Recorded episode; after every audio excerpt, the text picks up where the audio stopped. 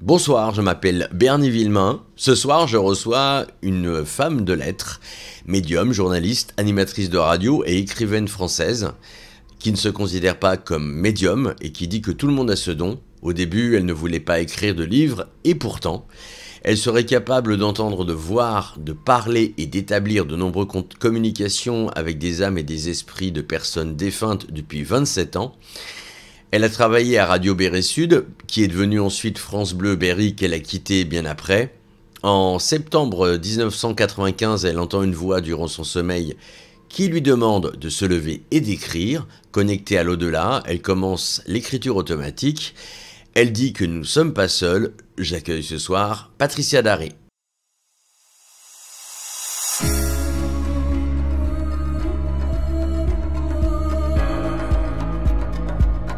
11 Mars Média présente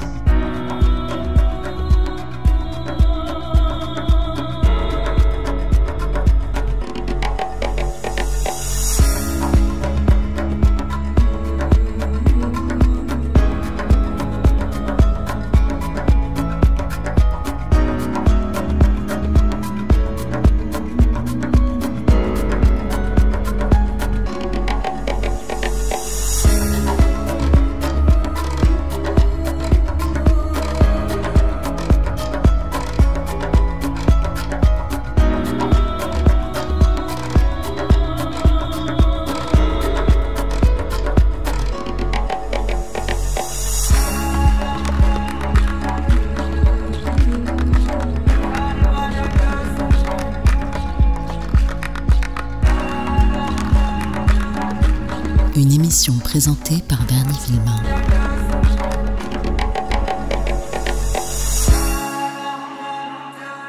En fait, j'ai oublié de dire, j'ai l'immense honneur d'accueillir ce soir avec nous Patricia Daré.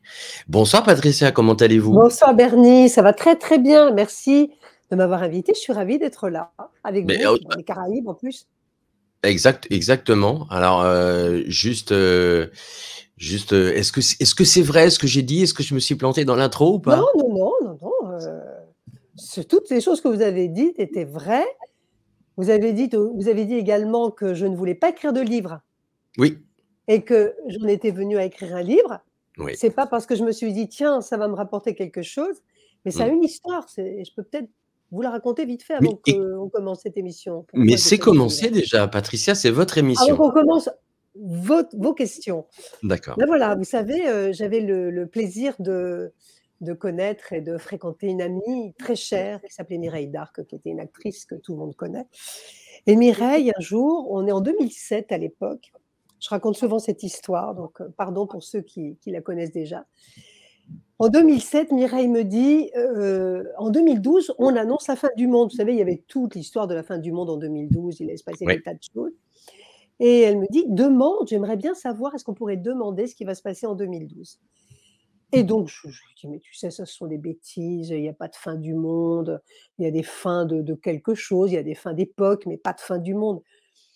Et on demande quand même. Et là, je reçois un message en écriture automatique, et ce message me écrit, me dit par l'écriture, en 2012, alors il dit à Mireille d'Arc ce qu'elle ferait, ce qui s'est avéré exact, il lui avait dit qu'elle ferait de la photo, qu'elle allait faire des choses, bon bref. Et puis moi, on me dit, toi, alors, moi, je ne voulais pas savoir, mais Mireille insiste, demande pour toi.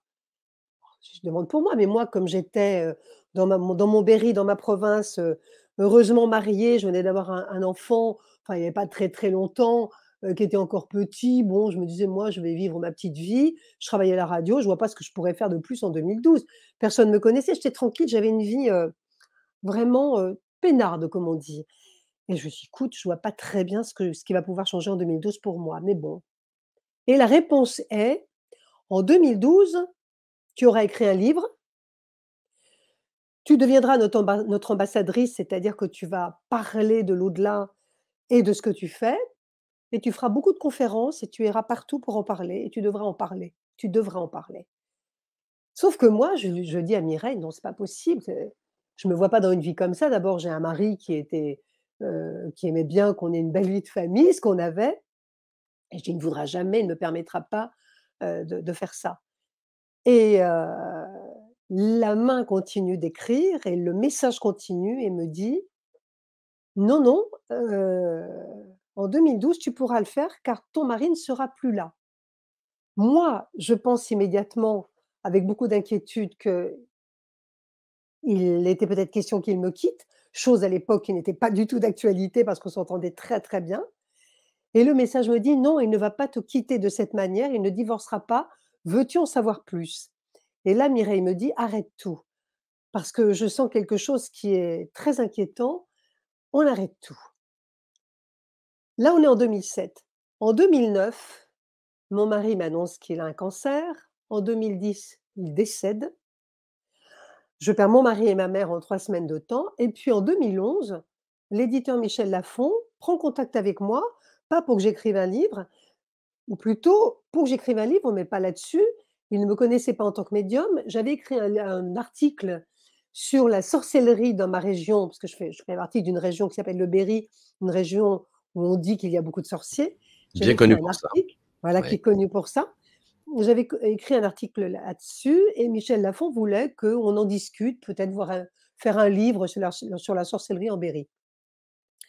Et il me dit rencontrons-nous. Mais moi j'étais en deuil. Je dis écoutez, j'ai j'ai pas vraiment l'esprit à ça. Quelques semaines plus tard, on va quand même se rencontrer parce qu'il va me relancer. Et c'est à partir de là que que tout s'est passé. C'est-à-dire que quand j'ai rencontré Michel Lafon, on discute et il me dit il faut écrire un livre sur ce que vous faites et ce que vous me racontez. Il faut faire un livre là-dessus. Et au même moment, j'entends une petite voix intérieure qui me dit mais oui, ce qu'on t'a dit, c'est maintenant que ça se passe. C'est-à-dire c'est le moment. Et ce Et livre s'appelle Un souffle vers l'éternité. Voilà, et il est parti comme ça. Tout ce qui avait été prédit en 2007 est arrivé en 2012. Mais d'une façon, alors même les, même les événements les plus regrettables, hein, comme les décès de mes proches, mais euh, j'ai dû, euh, j'ai dû euh, accepter la réalité euh, qu'il y a comme une écriture de votre vie et, et une prédestination dans, dans certaines de, de nos, de nos expériences vécues. Alors, vous avez quand même écrit, d'ailleurs, quand on s'est contacté, vous et moi, vous étiez en Oui, train de, de terminer un livre oui, qui est terminé qui est terminé. C'est le dernier qui s'appelle 27. C'est le dernier qui sort dans le 27, c'est ça s'appelle, heu, Le Templier m'a dit et là on parle des Ouais. des Templiers et donc voilà, c'est Ça, on en parlera une autre histoire. plus tard, si vous, vous voulez bien. Euh, donc en 2012, c'est Un souffle vers l'éternité. En 2013, vous êtes vachement, vachement prolixe en fait, hein, mine de rien. Euh, Les lumières de, l'invisible. En oui, 2014, N'ayez pas peur de la vie. Non, pardon, 2014, j'ai dit n'importe quoi. C'est, vous êtes avec euh, Alexandre Adler, voilà, c'est oui, l'invisible, l'invisible et la science. et la science avec Ouais, le voilà. journaliste Alexandre Adler, oui, tout à fait. En 2016, N'ayez pas peur de la vie. Mmh. En 2018, il y a, il y a quelqu'un dans la maison. Oui, sur les maisons hantées, bien sûr. Voilà, mais ça, on- ça fait partie aussi de, de pas mal de questions que je pense je me pose et beaucoup d'auditeurs se posent. Euh, ensuite, en 2020, survivre dans les- le, le le tumulte. tumulte, oui, Ouais. Et en 2021, mes rendez-vous avec Walter Walter Hofer. Ce qui est, ce qui est assez, ce qui est assez troublant en fait. Euh, juste, de- on va revenir vite fait sur le 2021. Euh, c'est quelqu'un que vous connaissiez pas et qui est rentré en contact avec vous. Comme Et euh, toujours. voilà, mais et, et vous avez appris justement qu'il s'appelait Walter et que c'était entre, guillemets votre ange gardien. Ah c'était à l'époque et pendant l'écriture. Ce qui se passe, pourquoi j'écris des livres? C'est pas parce que je dis: «Tiens, le prochain, le prochain, c'est quoi?» je suis pas une romancière, donc je je ne cherche pas des thèmes.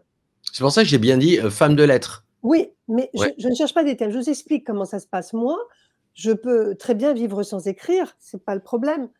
Heu, j'ai une vie riche et très occupée.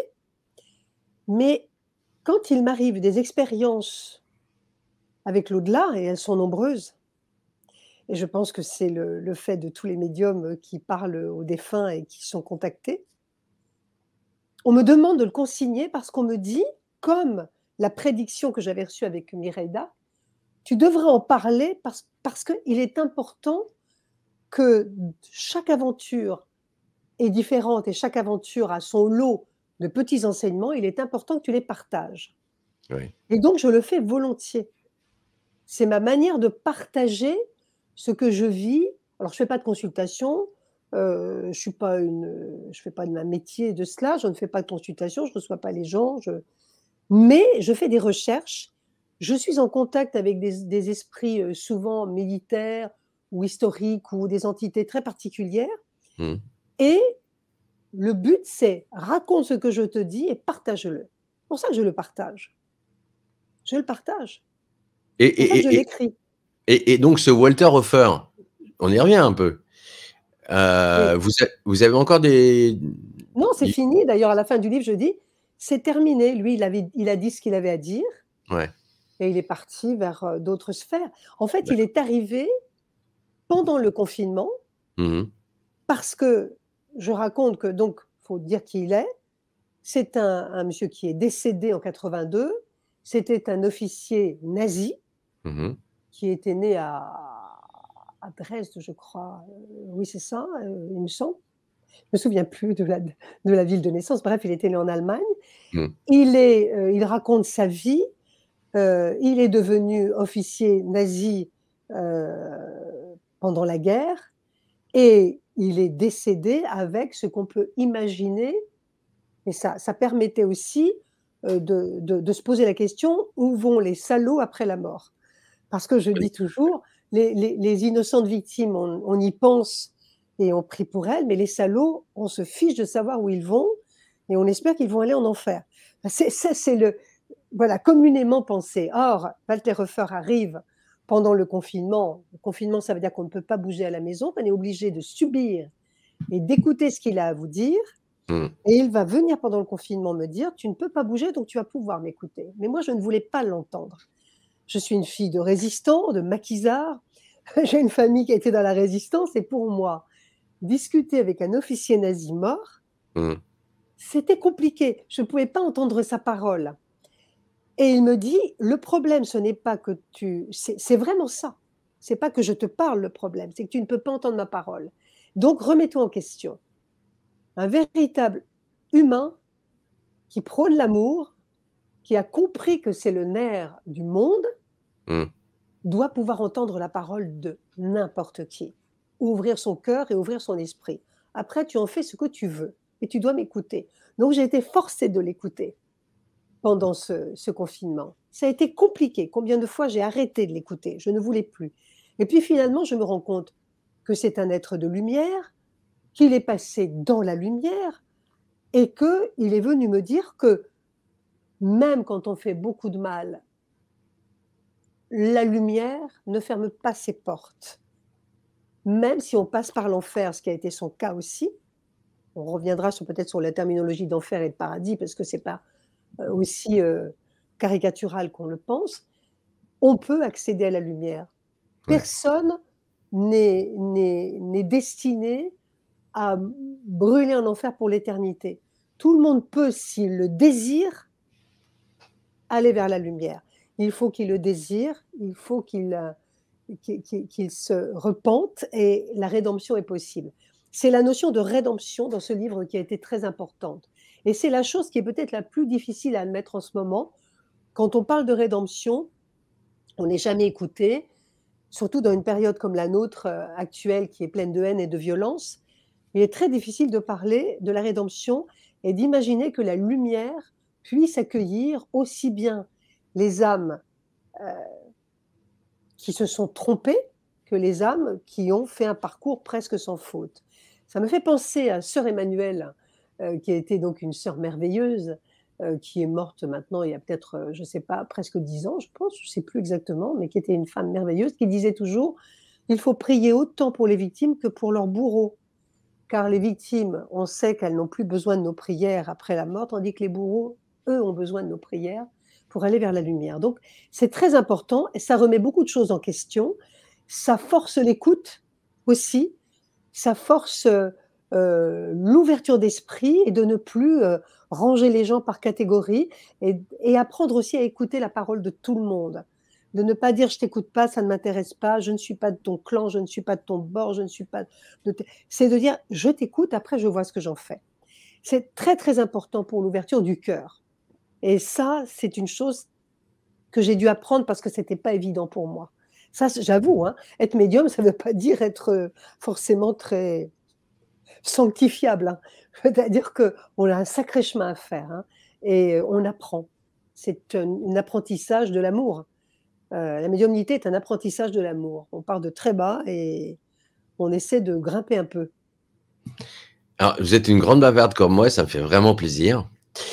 Euh, justement, à un moment, vous, vous dites, euh, vous parlez de religion, de rédemption. Est-ce que vous, vous êtes dans une religion ou dans une autre? Ou est-ce que vous croyez à quelque chose? Alors, bien sûr, je crois, parce que, alors, quand je suis devenue médium, je n'avais pas forcément une croyance. je suis comme beaucoup de gens, c'est-à-dire, bon, je suis catholique de, naissance baptisée. Bon, ça, c'est toutes les copines de mon âge, on allait au caté, on, on faisait la communion, et voilà, c'était comme ça. Après, il y a eu le doute. Après, il y a eu l'oubli, mmh. l'oubli de ma religion. Après, il y a eu un retour vers une certaine spiritualité personnelle. Et puis aujourd'hui, ma foi, après cet apprentissage par la médiumnité, j'avoue que je me repose des questions, mais pas de la même façon. Euh, la religion, peut-être pas dans le dogme tel qu'il est prôné, tel qu'il est euh, enseigné, mais ce que contient le dogme est intéressant. C'est-à-dire que j'ai appris à relire, par exemple, la Bible, euh, qui est un ouvrage crypté. J'ai appris à recomprendre et à, essayer de réétudier des choses que je balayais d'un revers de main parce que je ne les comprenais pas. Et j'ai compris une chose, c'est que quand nous ne comprenons pas, nous avons tout de suite le réflexe de dire c'est idiot. Oui. C'est-à-dire, c'est pas je ne comprends pas, c'est idiot. C'est comme les gens qui regardent un film en disant, excusez-moi le terme, hein, c'est de la merde. Ça veut non, dire. Hein. Non, les gens disent c'est de la merde. Ça veut dire, au lieu de dire ça ne me plaît pas parce que j'ai pas forcément été sensible à ça, c'est voilà, on a tendance à tout balayer d'un revers de main. Je ne mmh. comprends pas, c'est idiot. La religion, ça veut rien dire. On mmh. balaye tout, on jette le bébé avec l'eau du bain. Maintenant, je regarde les choses, je les relis. Je regarde, je comprends tout ce que je ne comprenais pas, et je comprends aussi que la Bible comme le Coran sont des textes euh, très importants.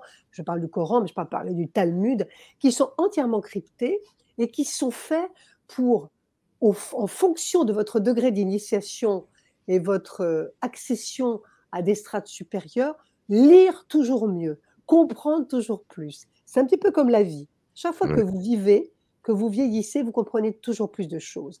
Donc au début, on ne comprend rien, on dit c'est nul, et puis après, on, se met à relire, on dit oh mon Dieu, mais c'est c'est plein d'enseignements, ce que je pouvais être nul.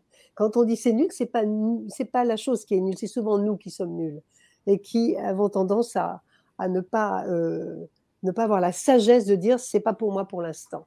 Je reviendrai plus tard. Mais là, vous faites du Arthur Schopenhauer, là, pour pas le nommer. Pourquoi? Bah, C'est ça, Schopenhauer, il dit au départ, une idée peut être euh, complètement euh, uberlu, euh, voilà, et ridicule, et ensuite on se rend compte que c'est loin d'être ridicule. Bien et même des fois, ça s'interroge. Ça dépend de notre strate de lecture, mmh. de notre compréhension. ça dépend, ça, dépend de notre vécu. De notre, de notre vécu et de notre façon d'accéder à la mmh. connaissance. La mmh. connaissance avec un grand C, la connaissance, la mmh. tradition, qui regroupe absolument toutes les religions et toutes les religions et tous les rituels du monde. Cette connaissance, au fur et à mesure où on vieillit, où on lit, où on, apprend, on accède toujours plus à la lecture. Et c'est ça qui est intéressant. C'est comme un livre que vous allez lire à 16 ans et vous allez le relire à 25 ans vous allez voir des choses qu'on n'avait pas lues à l'époque, et quand vous le lisez à 45 ans, vous allez dire oh, mais ça, je n'avais pas vu à l'époque qu'il disait tout ça. Parce qu'à chaque fois, vous lisez avec des yeux nouveaux qui ont un acquis supplémentaire qui vous permettent de relire encore plus de choses dans le livre. C'est pareil pour une chanson. On va réécouter une chanson. On entend des choses qu'on on entend différemment. Et pourtant, Louis se modifie. Il y a des fréquences qu'on n'entend pas. Et malgré ça, on se rend compte que, mais mince, en fait, le, texte me parle encore plus qu'il y a 20 ans. Parce que notre sensibilité a changé, elle s'est accrue. Elle s'est accrue. Alors, Patricia, sensibilité, ça tombe bien. Le médium, selon vous, c'est quoi? Un médium, c'est un intermédiaire. Alors, euh, aujourd'hui, depuis une dizaine d'années, il y a une grande mode de la médiumnité. On n'en a jamais autant parlé. quand j'ai commencé, quand j'ai été médium, et ça, Renald de Roussel pourrait le dire aussi, à l'époque, que j'ai invité ici. Oui, mm. qui est un être euh, formidable. Euh, il y a 27 ans, je peux vous dire qu'on se cachait. C'était clandestin, on n'en parlait pas, il n'y avait pas de réseaux sociaux. Et puis quand on disait médium ou voyant ou je ne sais pas quoi, c'était vraiment relégué. euh, oh, mon Dieu, c'était terrible. Il n'y avait pas les réseaux Ouais. sociaux. Et cette mode, cette explosion de médiums en tout genre. Et euh, ce qui est drôle, c'est qu'on a redéfinir la médiumnité, c'est très important. Il y a des gens qui viennent me voir et me disent Vous savez, je suis comme vous, je suis médium. Ah, j'ai Ah oui, vous, vous, vous voyez les morts? Ah non, je ne les vois pas. Vous parlez avec eux Non, non plus. Mais, Ah. alors, ah, mais- je sens des trucs. Ah, j'ai dit, oui, mais alors ça, ça, c'est pas être médium, c'est être hypersensible. En fait, il y a des strates aussi. Il y a les gens qui sont, qui ne croient en rien ou qui se planquent dans une carapace de peur en disant Moi, j'y crois pas, ça m'intéresse pas. Bon, bref. Il y a ceux qui sont sensibles, c'est-à-dire qui disent Oui, il peut y avoir des choses, j'ai vu des trucs. euh, un jour, j'ai vécu un phénomène, je me suis posé des questions, mais bon. Il y a les hypersensibles. Les hypersensibles, ce sont ceux qui ressentent. Alors, ils ressentent euh, un lieu, ils ressentent, euh, euh, par exemple, euh, des, impressions. Ça peut même aller jusqu'à euh, des odeurs, euh, des parfums, euh, des, des souffles, etc. Et après, il y a encore un autre strate où ceux qui voient, discutent, communiquent. Ce qui est votre cas. Voilà, sont les médiums. Les médiums entendent les défunts, les voient, peuvent en parler, peuvent être intermédiaires. Donc, médium, ça veut dire intermédiaire entre le défunt et celui qui est vivant ou incarné. C'est ça. Donc, il n'y a pas euh, 36 définitions. Il y a les hypersensibles, il y a les médiums. Et je crois qu'il ne faut pas mélanger. Aujourd'hui, il y a des gens qui se disent médium. Alors, en revanche, on me dit est-ce que tout le monde peut être médium? Je dis tout le monde a la capacité interne. Il n'y a pas des gens qui sont nés avec des, des capacités différentes de, de, celles des autres, mais qui vont l'exercer de, de, de, façon différente. Euh, si je prends euh, des gens qui jouent du piano, euh, tout le monde n'est pas Mozart. Et pourtant, mmh. Mozart existait. Il avait une autre capacité d'interpréter et de jouer. Il y a des gens qui ont une capacité d'utiliser euh, leur hypersensibilité ou disons cette possibilité, cette, cette clairaudience ou cette clairvoyance de façon différente. Ouais. Je pense que tout le monde l'a. Évidemment, quand on est, on a tous ces possibilités, on est tous fait pareil, mais certains vont les développer, certains vont les bloquer, certains ne les auront pas. Et puis il y a aussi le fait que quand vous naissez, vous choisissez votre vie. On y revient parce que ça, c'est un scénario qui est préétabli et vous choisissez ou de le développer ou de ne pas le développer. Il y a ça aussi. Quand je suis devenue médium par accident à 38 ans, et quand j'ai demandé après, mais pourquoi ça s'est déclenché à 38 ans? Pourquoi vous me parlez quand j'ai 38 ans? Alors qu'avant je n'ai jamais rien eu, jamais rien vécu Ils me disent parce que tu avais choisi de le faire avant de venir. Mais sauf que tu te, penches, tu te penchais tellement peu sur la question et tu t'intéressais tellement peu à la question qu'on a été obligé de te forcer la main. Mmh.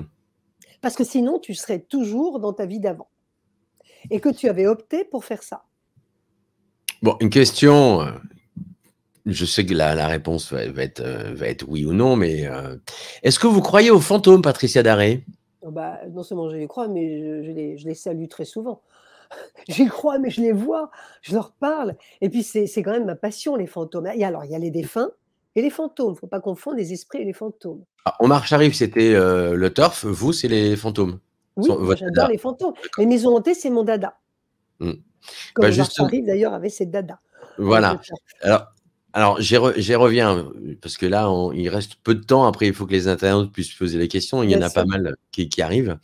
Euh, comment savoir que j'ai bien affaire à des fantômes et pas à une hallucination? Alors, si vous êtes médium, c'est quand même facile à savoir. D'abord, le fantôme, une hallucination, c'est une vision. Une hallucination, c'est une vision. Mais la médiumnité ouais. n'est pas qu'une vision. Si je suis médium, je ne vais pas juste avoir une vision en disant Ah, j'ai vu un fantôme. Mmh. Je vais avoir avec la vision l'impression et le caractère de ce qui se présente à moi, ouais. sa colère ou son ressentiment, et aussi une partie de son, caract son caractère de sa vie. D'autres informations se collent à moi. C'est pas juste une image. L'image, on peut, tout le monde peut voir un fantôme, l'image du fantôme. Beaucoup de gens ouais. en voient. J'ai vu passer. Oui, ça, on peut le voir. Mais ouais. on voit passer le médium, lui, il va voir, mais il va ressentir. Il va presque avoir à l'intérieur de lui ce que le fantôme a. S'il est en colère, pourquoi, qu'est-ce qu'il veut, qu'est-ce qu'il a, pourquoi il tourne en rond? Vous voyez ce que je veux dire? C'est beaucoup plus, l'information est beaucoup plus complète. Ouais. Alors, faites-vous des enquêtes de terrain, maison, lieu chargé d'histoire, etc. Ouais. Et euh, vous n'avez pas un lieu comme ça à nous, à nous citer, à part. Euh, bah, les propriétaires sont pas nommera pas parce qu'il y a des gens qui font beaucoup d'argent avec? Oui, alors il y a des châteaux qui sont devenus commerciaux. Alors, si je vous dis un lieu, euh, ça va être un lieu dont on parle, mais il n'y a pas de fantômes dans les lieux dont on dit qu'ils sont hantés. On dira là, vous savez, le guide des maisons hantées, les trucs, ça n'existe pas parce qu'en fait, il n'y a pas de maisons hantées qui sont dans les guides. En revanche, les, vraies maisons hantées, les propriétaires vous disent, souvent habités, les propriétaires mmh. vous disent, vous n'en parlez pas. Donc, je ne mmh. peux pas les indiquer parce que quand, quand, ils m'appellent, quand il y a un problème, c'est surtout confidentiel, c'est-à-dire vous n'en parlez pas. Mmh. Que notre maison hantée, on essaie de trouver une solution. Ils sont très malheureux souvent, ils sont très apeurés, ils sont très effrayés, très traumatisés, et on n'en parle pas. Quand on vous dit ah, venez voir, venez voir, c'est hanté, c'est pas bon signe. Je vous le dis tout net. C'est bah, si vous voulez visiter la maison de Dracula, apparemment, elle est hantée. Mais c'est aux Carpates. Oui, mais je ne suis pas sûre qu'elles sont hantées, justement, parce que j'ai des amis qui y sont allés. Non, mais en plus, c'est vrai ce que vous dites. On a envie, elle est, elle est austère, euh, ce château est terrible. Mais il n'est pas, il est pas hanté. Voilà. Faut pas, vous savez, quelquefois, on a des maisons austères qui ressemblent à des manoirs euh, 19e euh, terribles qui sont complètement clean à l'intérieur. Et puis mmh. vous avez des petits pavillons euh, des années 70 qui sont abominablement hantés. Ouais. Là, ça ne dépend pas du look. Ça dépend vraiment de l'énergie intérieure et de ce qui s'y est passé. Alors, est-ce que vous vous considérez plus comme chasseuse, bien chasseuse de fantômes ou enquêtrice en paranormal? Bah, euh, C'est quoi la différence? Bah, la, la, différence, moi je vous parlais de l'association, nous on est enquêteurs, donc on ne va pas les chasser le fantôme. Oui, ça veut dire qu'on va, Non, mais on va faire une enquête sur un lieu. Mais forcément, il y a une enquête. On ne va pas chasser le fantôme. D'ailleurs, quand on dit venez voir, il y a un fantôme, il faut d'abord faire une enquête pour savoir s'il y en a un ou si ce n'est pas un problème psychologique des occupants. Parce que le problème psychologique des occupants peut créer autant de problèmes et de manifestations qu'un fantôme. Mmh.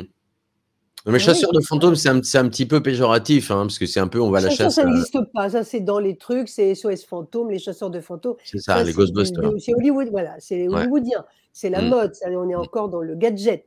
Les, vrais, euh, les vrais problèmes avec les maisons hantées, c'est qu'on euh, on cherche des solutions pour essayer d'évacuer ou, ou de trouver une cohabitation possible entre l'esprit qui est là et qui ne veut pas partir mmh. et qui est là depuis plus longtemps que les occupants et qui a encore des trucs à faire sur place mmh. et les occupants. Donc de manière à ce que les deux mondes ne se croisent pas, que les deux mondes ne se croisent pas. C'est ça en fait.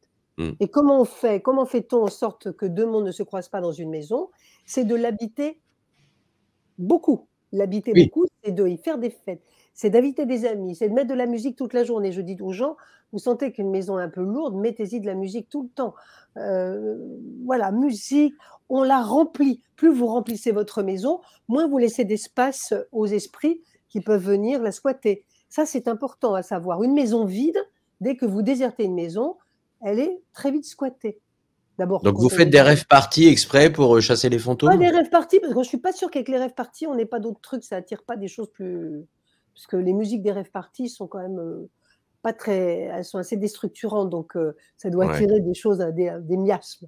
Mais ah moi, je dis par exemple que on passe Mozart, on passe ou des musiques douces ou des musiques. On, on, on, met de la musique. Moi, chez moi, toute la journée, il y a toujours de la musique quelque part euh, qui est là pour remplir l'atmosphère, pour, pour que la maison respire. Elle a besoin, la maison, d'entendre, de vibrer. Ces murs enregistre tout ce qu'il y a. Donc, si vous mettez des choses agréables euh, tout autour de vous, euh, effectivement, la maison va s'imprégner de choses agréables. Et elle s'imprègne de ses mémoires déjà. Et il faut la meubler. Quand on quitte la maison, on ferme les portes, on ferme les fenêtres, les volets, on s'en va. Déjà dans l'obscurité, la maison qui est peu chauffée dans l'obscurité et qui va devenir humide va attirer les fantômes. Il faut savoir, va attirer les esprits, les esprits errants, pas forcément les fantômes. Il faut faire encore un distinguo entre esprit errant et fantôme. Un esprit errant, ça peut être quelqu'un qui n'a pas trouvé la lumière, mais qui va la trouver, euh, qui cherche, qui cherche à la trouver. Un fantôme, lui, ne veut pas trouver la lumière, il veut errer. C'est la grande différence. Il veut errer parce qu'il est en colère, ou il demande justice, ou il est dans un ressentiment. Il ne veut pas forcément partir. Euh. Il veut continuer d'errer, euh, de errer pendant les, les centaines d'années qui viendront, et il décidera un jour de partir tout seul. Un fantôme s'en va un jour, mais tout seul. On ne le fait pas partir. Un esprit errant, on le fait partir. pour ça qu'il faut Parlez- faire des distinguos tout le temps, tout le temps, tout le temps. Vous parlez d'humidité, vous savez qu'en en, en Guadeloupe, il fait Ah à peu près. sais. Là, à ce moment, il pleut, il fait 82% d'humidité. Ouais. Est-ce que selon vous, ça veut dire qu'il y aurait plus d'entités, euh, entre guillemets Il ne fait pas froid. Alors, c'est faux. C'est faux. Il fait, il- il- il- moi, je, je sais que j'ai senti euh, sur des lieux d'enquête vraiment du froid, quelque chose qui descendait à peut-être euh, 20, 20, 22 degrés, ce qui est très froid ici euh, Oui, en c'est hiver. Oui, Voilà. nous, on crève de chaud. Mais Voilà, tout est relatif. tout est moi, je relatif. Moi, quand je parle du froid et de l'humidité, je parle de, de l'Écosse ou de l'Irlande où ils en regorgent. Parce Ah que là, oui. c'est vraiment froid, le granit, tout est froid. Mm. L'humidité, l'obscurité très rapide, Mm. l'humidité. En Guadeloupe, il doit effectivement y avoir des, des fantômes aussi, c'est Mm. certain. Mais tout est relatif. Mais c'est vrai que l'humidité est un facteur parce que l'eau est conductrice d'électromagnétique, de- d'électricité. Le fantôme est, une- est une- est une, euh, le fantôme, l'esprit est une poche euh, électromagnétique. Donc, pour la matérialiser, il faut de l'eau, il faut de l'humidité. Oui. Vous n'aurez pas de- de- d'apparition dans un endroit sec. C'est très rare. Ouais. Il faut qu'il y ait des, euh, ou des marécages ou, ou de l'humidité. Bon, et Patricia, je vais faire un peu comme euh, notre ami Julien. Euh, C'est-à-dire que si je vous invite en Guadeloupe pour faire un, Oui. un- un lieu, vous Ah, venez? Vous, vous demandez à un aveugle s'il veut voir? Eh ben, écoutez, non, je sais pas, je vous pose la question. Ce serait Ah un immense bah oui, plaisir oui. de Oui, faire parce une qu'en fait, vous avez beaucoup de lieux hantés en Guadeloupe? Il y en a. Il n'y en a pas Il y en a. Ben, en fait, il y en a un qui est bien connu qui s'appelle euh, la Maison Zévalos, mais en fait, avec- en discutant avec pas mal de, de personnes autour et des- et des personnes qui ont déjà travaillé sur le, le, le- le- le sujet, alors déjà, c'est un peu troublant parce qu'il y a- il y, a plus de 30 euh, propriétaires depuis, le, depuis que la maison était là. C'était une maison euh, qui était construite par les entreprises Gustave Eiffel Ah oui. et elle est. Moi, maintenant, j'habite sur Mornalouche, c'est juste à côté euh, dans la maison Le Moule, à Zévalos, donc. Ah oui. Et euh, ouais, c'est assez troublant. Mais on m'a dit que c'était plus le terrain. Et qu'est-ce qu'on voit? Alors, euh, on voit une maison coloniale en fait. Euh, que- quelles sont les ben manifestations? justement, j'y suis pas, j'y suis pas allé à chaque Ah, fois. pas allé encore? Voilà, j'attendais euh, le moment propice, peut-être vous, je ne sais pas. Non, non, c'est que j'ai pas eu l'opportunité de le faire. Et puis souvent, euh, malheureusement, quand on demande à faire des enquêtes, alors eux, ils ont le côté historique qui est très intéressant, mais aussi ils jouent là-dessus et en, en disant oui, il y a, il y ci, il y a là. Et euh, donc, si nous on, on arrive là-dessus et qu'on leur dit bon, bah écoutez, nous, voilà ce qu'on a, on a vu, on a analysé. euh, Est-ce qu'ils sont prêts à, à l'entendre Euh, Je ne sais pas.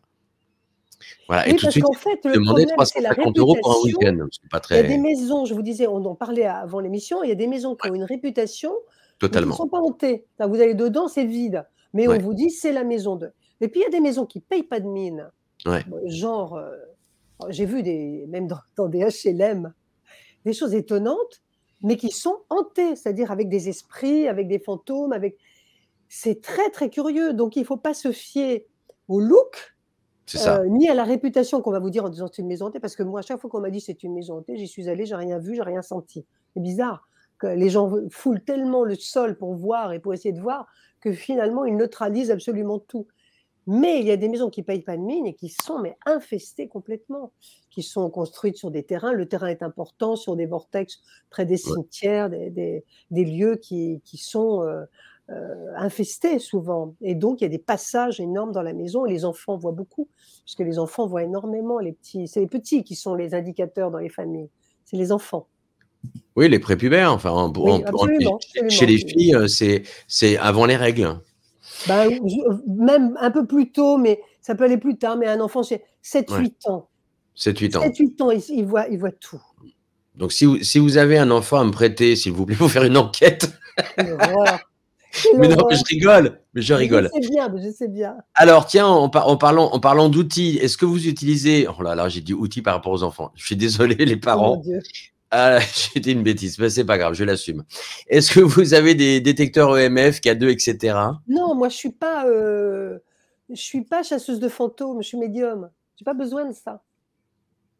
Voilà, donc c'est ça, vous n'êtes pas chasseur de, de fantômes, vous l'avez dit. Non, non, je Voilà, vais essayer de trouver un problème dans des maisons. On m'appelle pas pour voir s'il y a un fantôme, on m'appelle pour essayer de trouver la solution Ouais. quand il y a des esprits qui sont présents et qui prennent ou ou qui attaquent. Dans le Mmh. livre que j'avais écrit qui s'appelle, heu, «Il y a quelqu'un dans la maison», j'avais visité 7 maisons hantées. Dans ces dans l'une de ces maisons, à Bourges, heu, une maison, heu, assez vieille, il y avait une famille, lui était employé de banque, la maman était enseignante, il y avait 3 enfants Ouais. et elle se réveillait tous les jours avec des griffures et des hématomes. Donc ils m'ont appelé en disant: «Il y a quelqu'un qui vient frapper pendant la nuit, qui vient griffer les enfants» et la femme, bah, on lui a tiré les cheveux, le mari, on l'a bousculé et cetera. Donc il fallait trouver. Donc quand on arrive, c'est, heu, il y a vraiment, heu, des familles qui sont soumises à des à des problèmes qui deviennent traumatisants. On n'ose plus rentrer dans la maison, on n'ose plus on n'ose plus y vivre, aller se coucher et cetera. Il faut trouver la solution.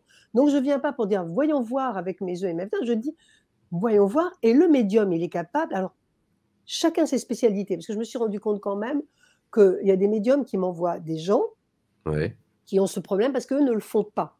Parce que Mmh. c'est quand même il faut avoir d'abord faire une enquête.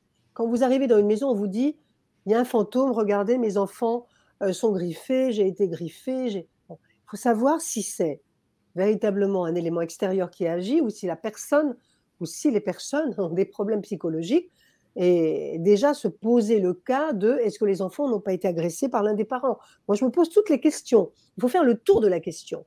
Il faut Impérativement, oui. impérativement, Ouais. heu, faire le tour de la question et se débarrasser de tous les questionnements qu'aurait pu avoir Freud ou Jung une fois qu'on a fait le tour psychologique, on peut, heu, attaquer le tour paranormal. On le sent même au début quand il y a du paranormal, quand il y a Ouais. quelque chose d'extérieur mais il faut quand même faire le tour psychologique parce qu'il y a des gens et j'en ai vu qui fabriquent ce qu'on appelle la matière psychique, fabriquent de la matière psychique capable de prendre le relais ou voire même de devenir un esprit, un esprit factif, un élémental qui va hanter la maison et Mmh. qui est sorti uniquement de cette espèce de ce que j'appelle la matière psychique créée par un ado en souffrance. C'est souvent la souffrance, hein, qui qui qui provoque ça et qui va effectivement donner des coups dans les murs, heu, apparaître, heu heu, jouer des tours, déplacer des objets. Donc Ce qu'on appelle un poltergeist en un en poltergeist, par exemple, oui, tout à fait. Mmh mh. Mais il Mmh faut être extrêmement vigilant. Ne pas prendre tout pour argent comptant. On vous dit: «Il y a un fantôme chez moi», il faut pas dire: «J'arrive pour voir le fantôme». Bah, y a-t-il un fantôme chez eux? Après, s'il y a une présence, qui est-elle? Que veut-elle? Mmh. Comment fait-on pour essayer d'atténuer la les les les effets de la présence? Il faut être extrêmement rationnel, en fait. Ça demande beaucoup de rationalité. C'est ça. Ouais, c'est ce que c'est ce c'est ce que ce que j'inculque dans l'association d'ailleurs. Ouais. Heu, pensez-vous être habité par une ou des entités? Alors je ne suis pas habitée, je suis pas possédée par une entité, mais je me posais vous savez, c'est marrant que vous me posiez cette question. Ouais. Quand je communique avec, heu, des entités, Je mets juste en pause deux deux 2 secondes si vous me permettez Patricia. Il y a l'incorporation, donc où il y a y le l'esprit qui incorpore votre corps et là vous pourrez le Oui. rejeter et il y a une possession. Ce qui est une Oui, chose totalement c'est 2 totalement choses différent. totalement différentes, ce que les gens ne savent pas. Donc si vous voulez, Ouais, la juste possession, c'est terrible, hein. Il y en a très peu d'ailleurs, hein. Ouais.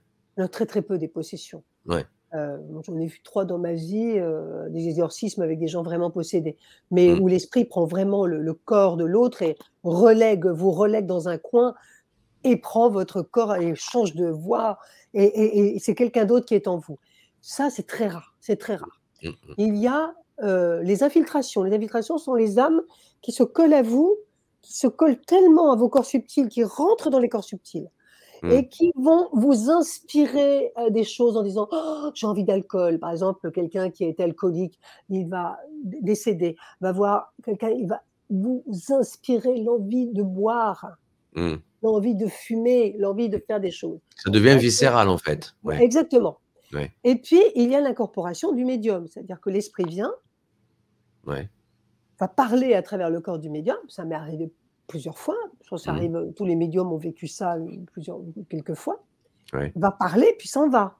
Il faut pas qu'il reste très longtemps puisque un neurochirurgien m'avait dit, heu, au-delà d'1 quart d'heure, ça devient problématique. Ça Ah peut oui. créer des crises d'épilepsie chez le médium. Ah oui, oui. D'accord. il peut créer de l'épilepsie. Donc, il faut faire attention. On dit oui, et si je ne suis pas revenu dans 20 minutes, dans une demi-heure, vous le faites partir et Mmh. voilà, quand vous êtes avec l'assistance.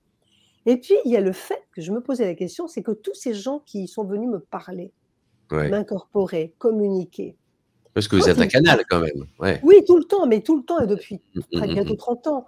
Donc, il y a eu beaucoup de monde. Et je me dis, on ne devient pas schizophrène ni schizoïde, c'est pas ça. Mais il laisse en partant un petit morceau d'eux-mêmes. C'est-à-dire que je sens parfois, et je me, je, je me suis fait la réflexion, je me suis fait la réflexion euh, il y a deux jours, que à Ouais. force de canaliser des gens, quand ils s'en vont, ils laissent un petit bout, que, comme une mémoire en Ouais. moi. Mmh. Et parfois, il y a des jours où je retrouve des mémoires qu'ils ont laissées. C'est-à-dire je me sens dans des états euh, étranges avec des petits bouts de mémoire qui ont été laissés, des impressions, des sentiments qui ne m'appartiennent pas, mais qui ne sont pas non plus vivants, qui Oui. sont des, des- des espèces de, de résidus. Et je pense que tous les médiums vivent ça. Les résidus d'émotions, les résidus de sentiments, des esprits qui les ont utilisés pour communiquer.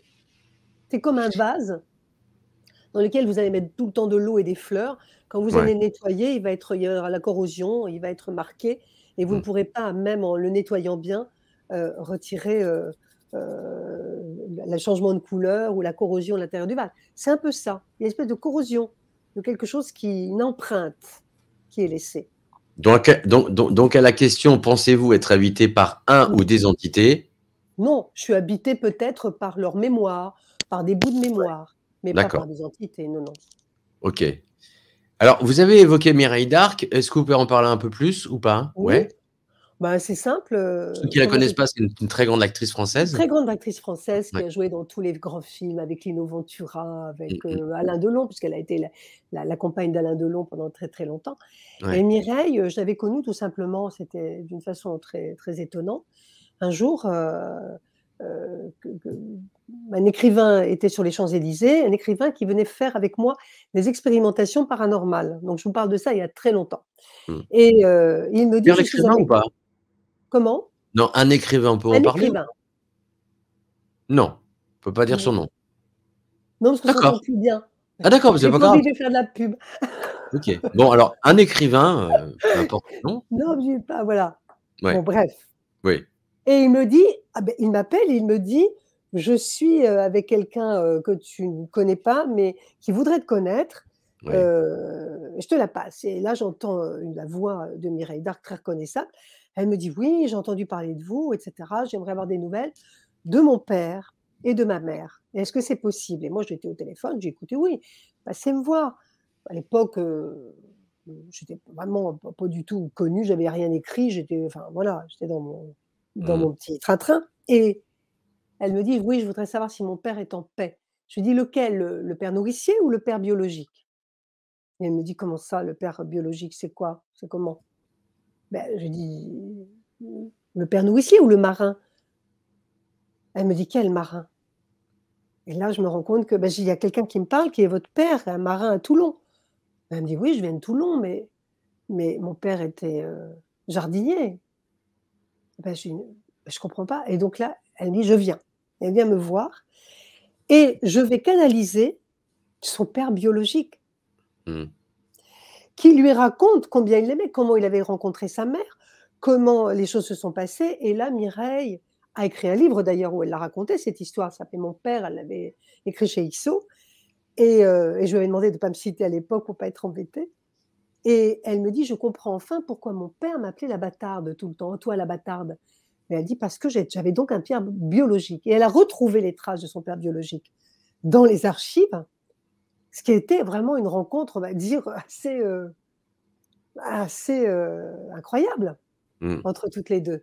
Parce qu'elle a vraiment fait la découverte d'un morceau de sa vie qu'elle ne connaissait pas. Et moi, je, je pensais que c'était une chose naturelle, puisque j'entendais ce monsieur qui me parlait, qui me parlait de sa fille, j'étais persuadée qu'elle qu'elle connaissait l'existence de ce père. Voilà. Ah ouais, c'est troublant, effectivement. Euh, quelle question, Patricia Daré, a-t-elle rêvé qu'on lui pose un jour? Alors, j'aurais aimé qu'on me demande: «Est-ce que vous souhaitez être un fantôme ou être un esprit qui revienne sur terre après votre mort?» Je vous la pose cette question, Patricia. Eh ben, je vais vous dire, j'espère qu'après ma mort, je vais être utile encore sur cette terre et que je vais pouvoir influer ou donner des coups de main aux gens qui vivent ici, parce que je trouve que c'est quand même très compliqué de vivre sur cette terre. Alors, généralement, quand on est esprit, on part de l'autre côté et on dit youpi, youpi, ah, le bonheur, enfin, mon Dieu, ah, laissez-moi tranquille avec cette terre. Et c'est vrai qu'ils ont raison, parce que qu'est-ce qu'on, c'est difficile quand même ici. Et bien moi, j'espère quand même être encore, en attendant de revenir quelque part, encore utile en tant qu'esprit, fantôme, et puis euh, voilà, de, de, de- de donner des petits signes à, à ceux qui sont désespérés. Ça, j'aimerais bien. Alors déjà, vous aidez euh, les gens hein, via votre page euh, Facebook? Oui, enfin, j'aime pas autant que je, pour- je pourrais, vu le nombre. Vous faites pas même des petits je jeux et vous faites gagner. Oui, bah, c'est là que j'ai appris vous, vous faisiez de la BD, je ne savais pas. Non, mais moi non plus. Je savais pas non plus que je faisais de la BD. Non, la BD, elle vient de paraître et c'est, elle est très mignonne. C'est Ouais.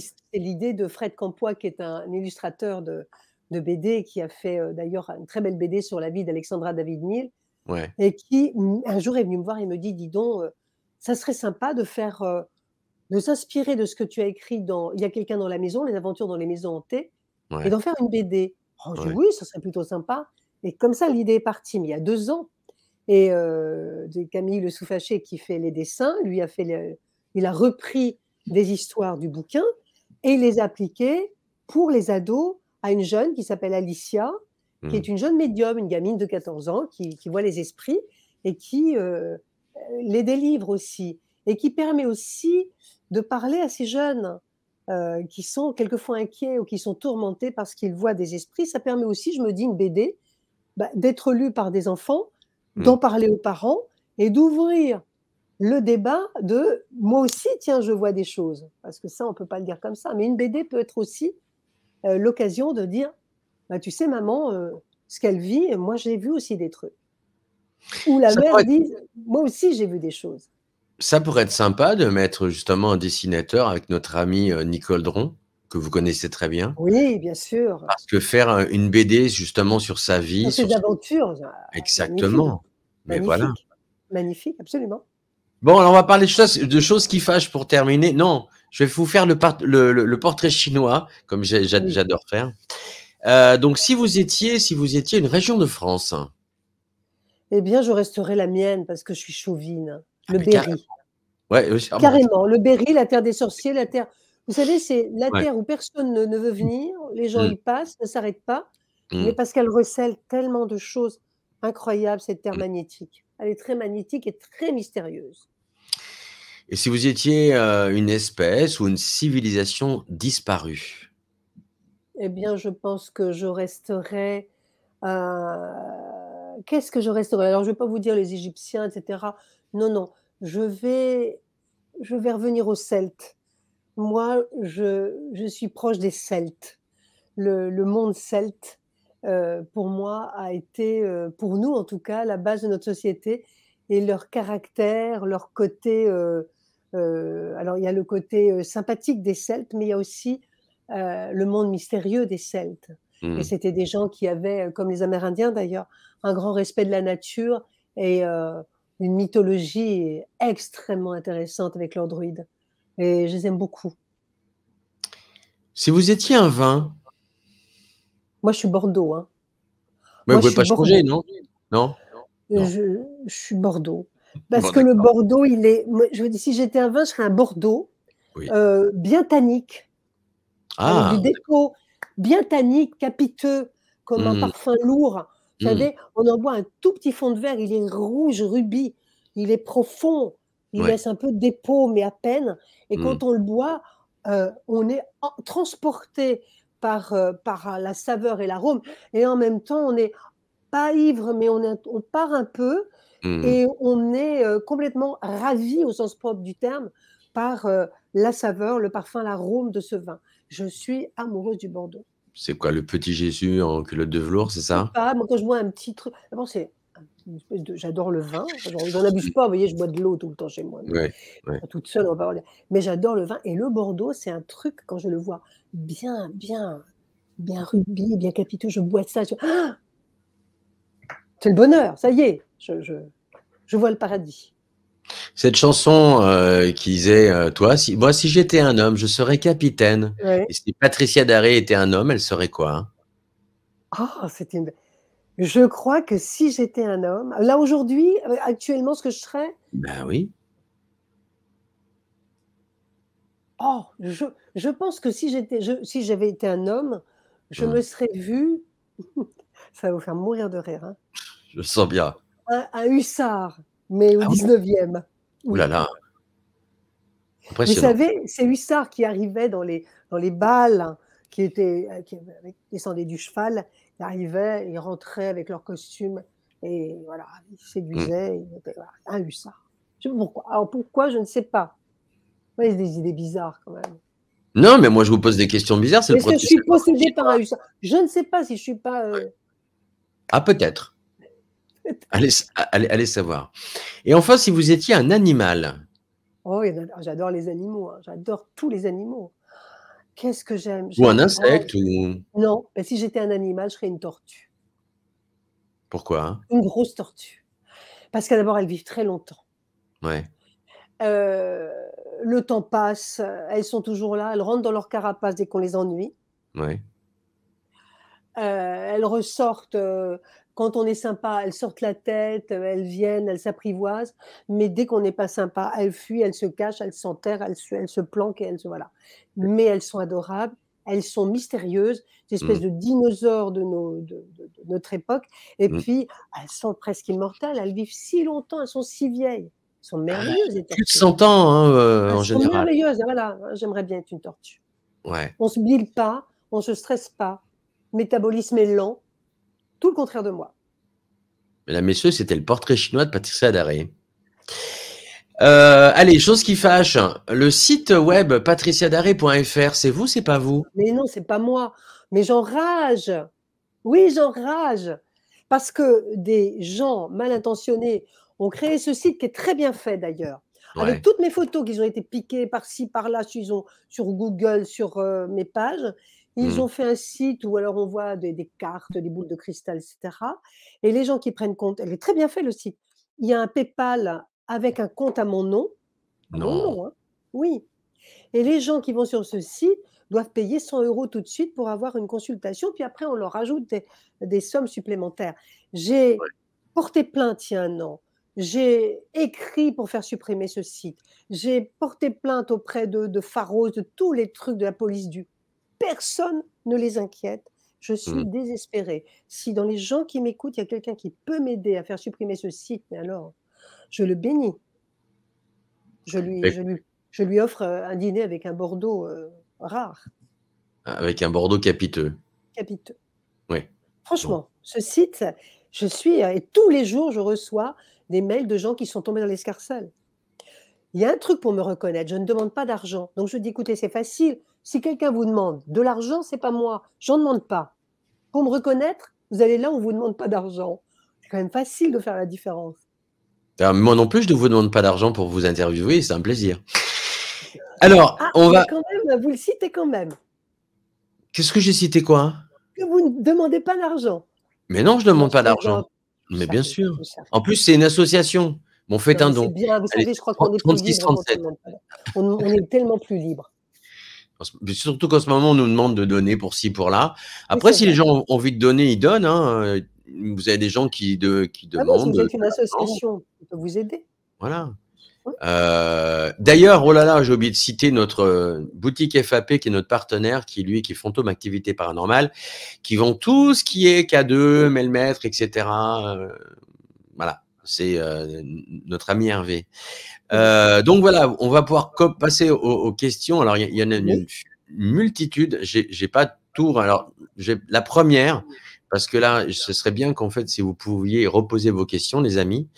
Allez, hop, parce que là, il y en a, il y en a, il y en a beaucoup trop.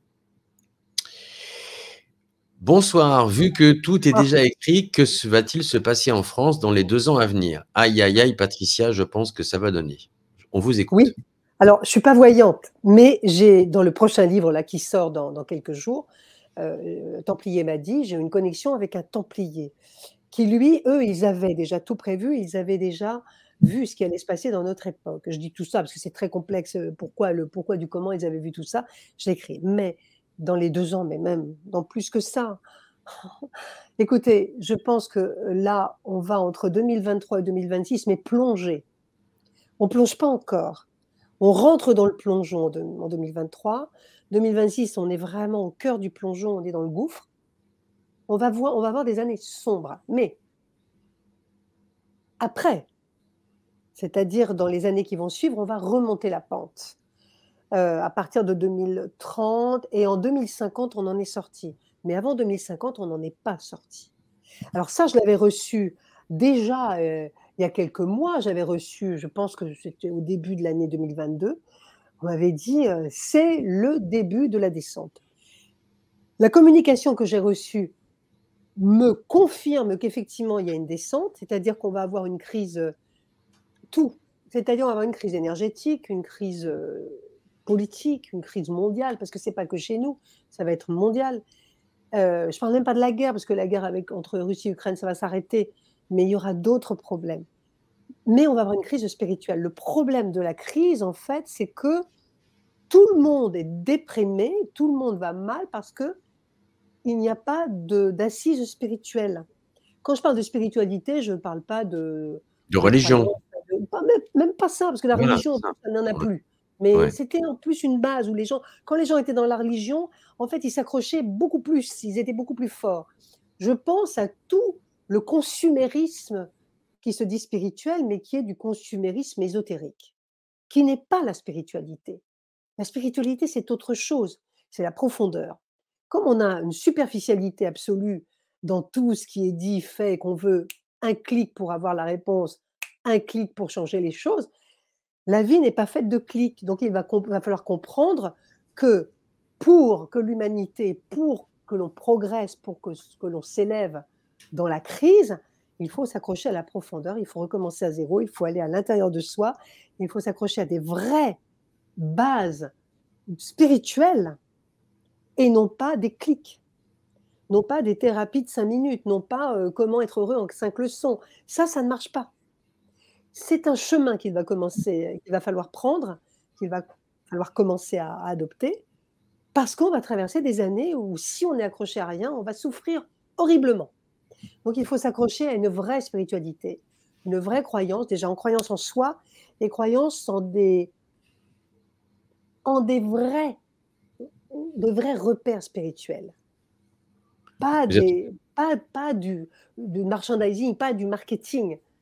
Oui, donc ça, veut bien dire qu'il n'y a pas de tuto sur YouTube, on est bien d'accord. Pardon?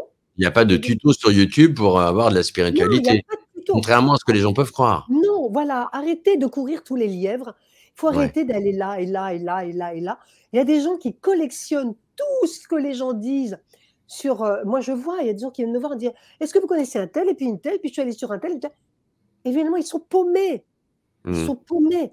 Alors, on, on- on s'arrête, on respire, on repart à zéro avec soi-même, et Mm. puis on commence à lire des choses profondes. On relit des textes. On, va chercher une vraie quête, une vraie quête spirituelle, parce qu'il va bien falloir traverser. Et les clics ne suffiront plus à résoudre les problèmes. On ne résoudra pas. D'ailleurs, vous voyez, aujourd'hui, les clics ne résolvent pas les problèmes. Euh, on pense, on pensait que on était à l'abri de tout, on est à l'abri de rien. Et on va le comprendre dans les années qui viennent. Donc, commençons à devenir forts. Entourons-nous d'un petit groupe de gens avec lesquels on fait les, mêmes, les mêmes, euh, euh, le même chemin, avec lesquels on peut parler, on peut échanger, et construisons-nous une vraie spiritualité. Ça, c'est mon conseil. Et c'est un conseil, je vous assure, qui n'est pas, euh, qui va être très utile. Donc là, on parle bien de nourriture spirituelle. hein. Une vraie nourriture spirituelle. D'accord. Les clics, les choses, arrêtez de courir, d'aller et d'avoir la tête toujours vide et d'avoir Mm. des bulles de savon de tous les côtés. Mm. Tout ça, c'est des bulles de savon. Question suivante. Alors, il va, va falloir faire très vite si on veut pas être. De toute façon, on est à la bourre à chaque fois qu'on a un invité qui est passionnant. Oui. Je vais Et faire êtes- plus court. C'est vrai, vous allez pouvoir? Bah, Vous me dites combien vous me donnez de temps et je vous le fais en. Non, non, non, je ne vous donne pas de temps, c'est votre émission, je vous rappelle, c'est pas la mienne. Alors, dans le bouddhisme, Bouddha a trouvé la solution pour arrêter la souffrance, notamment euh, l'arrêt de la naissance, la réincarnation. Euh, qu'est-ce que vous en pensez, Patricia? Alors, j'admire beaucoup euh, le texte bouddhique parce que c'est magnifique. Hein. D'ailleurs, le bouddhisme parle de la période qui vient comme une période aussi noire. Hein, les bouddhistes aussi. écoutez, arrêter la réincarnation, de revenir sur Terre. Il faut savoir que la Terre on nous dit, mais on ne sera jamais en paix sur Terre, on ne sera jamais heureux. Ben non, parce qu'on est, la Terre n'est pas faite pour être heureux, pour qu'on soit heureux. La Terre, c'est un passage où on est tous mélangés et on est tous à l'épreuve de la souffrance qu'on ne connaît pas avant, qu'on ne connaîtra peut-être pas ailleurs. Donc la Terre, c'est l'épreuve de la souffrance. Pourquoi on est obligé de souffrir sur Terre? Parce que on est dans la matière qui permet cette souffrance. Mais cette souffrance, et là pour nous faire comprendre des choses. Sauf qu'on a complètement perdu le fil de, comment dire, de la règle du jeu. Donc on dit on souffre et on se plaint. Mais en fait, c'est pour qu'on comprenne. Donc euh, c'est vrai que si on arrête, c'est ce que vous disiez, euh, Bernie, d'arrêter la réincarnation. Ben oui, mm. forcément. Si on arrête de s'incarner, on ne souffre plus. Il a tout eh à fait raison. Puisque la Terre, c'est l'épreuve de la souffrance. On vient là pour éprouver la souffrance pas pour souffrir parce qu'on n'est pas maso, c'est parce que la souffrance est une clé pour nous faire comprendre des choses qu'on n'a pas comprises auparavant. Donc on vient pour réprouver les choses et pour les comprendre cette fois. Et puis si on ne comprend pas, bien quelquefois on choisit de revenir encore parce qu'on n'a encore pas compris. Et c'est pour ça. Donc c'est vrai qu'il a raison, Bouddha. Ailleurs on souffre pas, donc on arrête de venir ici. Mais si on choisit de venir ici, c'est qu'on a une raison. C'est qu'on se dit, il faut que je passe par là. C'est comme quand on se dit, euh, il n'y a pas, j'ai pas compris mon devoir de maths, mais c'est pas parce que je vais le cahier que je vais le résoudre. Il faut bien que je m'y attelle pour le comprendre. C'est ça en fait. Il faut venir pour, pour, pour, pour comprendre. Ici, c'est dur, mais ce que vous avez acquis sur cette terre, ce que vous allez comprendre sur cette terre, et, quand vous serez sorti du, du, ressentiment et de la haine et, de tous les sentiments négatifs, parce qu'évidemment, le problème aussi de la souffrance, c'est qu'elle elle induit des sentiments qui sont pas terribles. Mmh. Quand on a dépassé tout ça, on est en béton. On peut tout affronter. Et c'est ça ce que viennent chercher les sages. Quand on a euh, un Dalai Lama qui vient ici et qui est quand même... Lui, il vient pour nous aider, mais il, sait qu'il est passé par la terre pour acquérir ça. Il vient pas d'ailleurs pour acquérir ça. Les sages de la terre sont passés par la souffrance de la terre pour devenir des sages. Parce que c'est une garantie extraordinaire. C'était une, question de Dan Asmatara, ce n'était pas de, moi, hein, parce que c'est vrai que vous n'avez pas voulu naître, je le dis. Euh, tiens, en parlant de, de, Bouddha, est-ce que euh, vous connaissez Mathieu Ricard? Oui. Ah, je ne connais pas, euh, connais, non, pas, pas de visu. Non, de nom, d'accord. Vous avez un peu étudié, lu ce qu'il ce qui, ce qui dit ou pas? Oui, D'accord.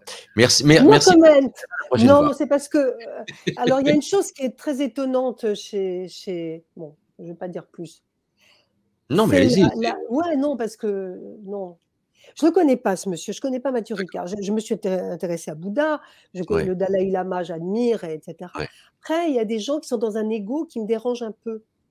D'accord, mais c'est bien, moi ça moi ça ça m'a ça m'a ouvert dérange on demande 40 000 euros pour une conférence, ça me demande quand on je sais pas, il y a mmh. des choses qui sont, euh, euh, alors on va me dire: «Oui, mais l'argent, après tout, c'est une énergie comme une autre». Oui, d'accord, mais il y a des trucs qui sont liés à l'ego et que peut-être, mais je dis ça, alors, euh, je ne devrais pas dire ça, parce que vous me posez la question, je vais être franc.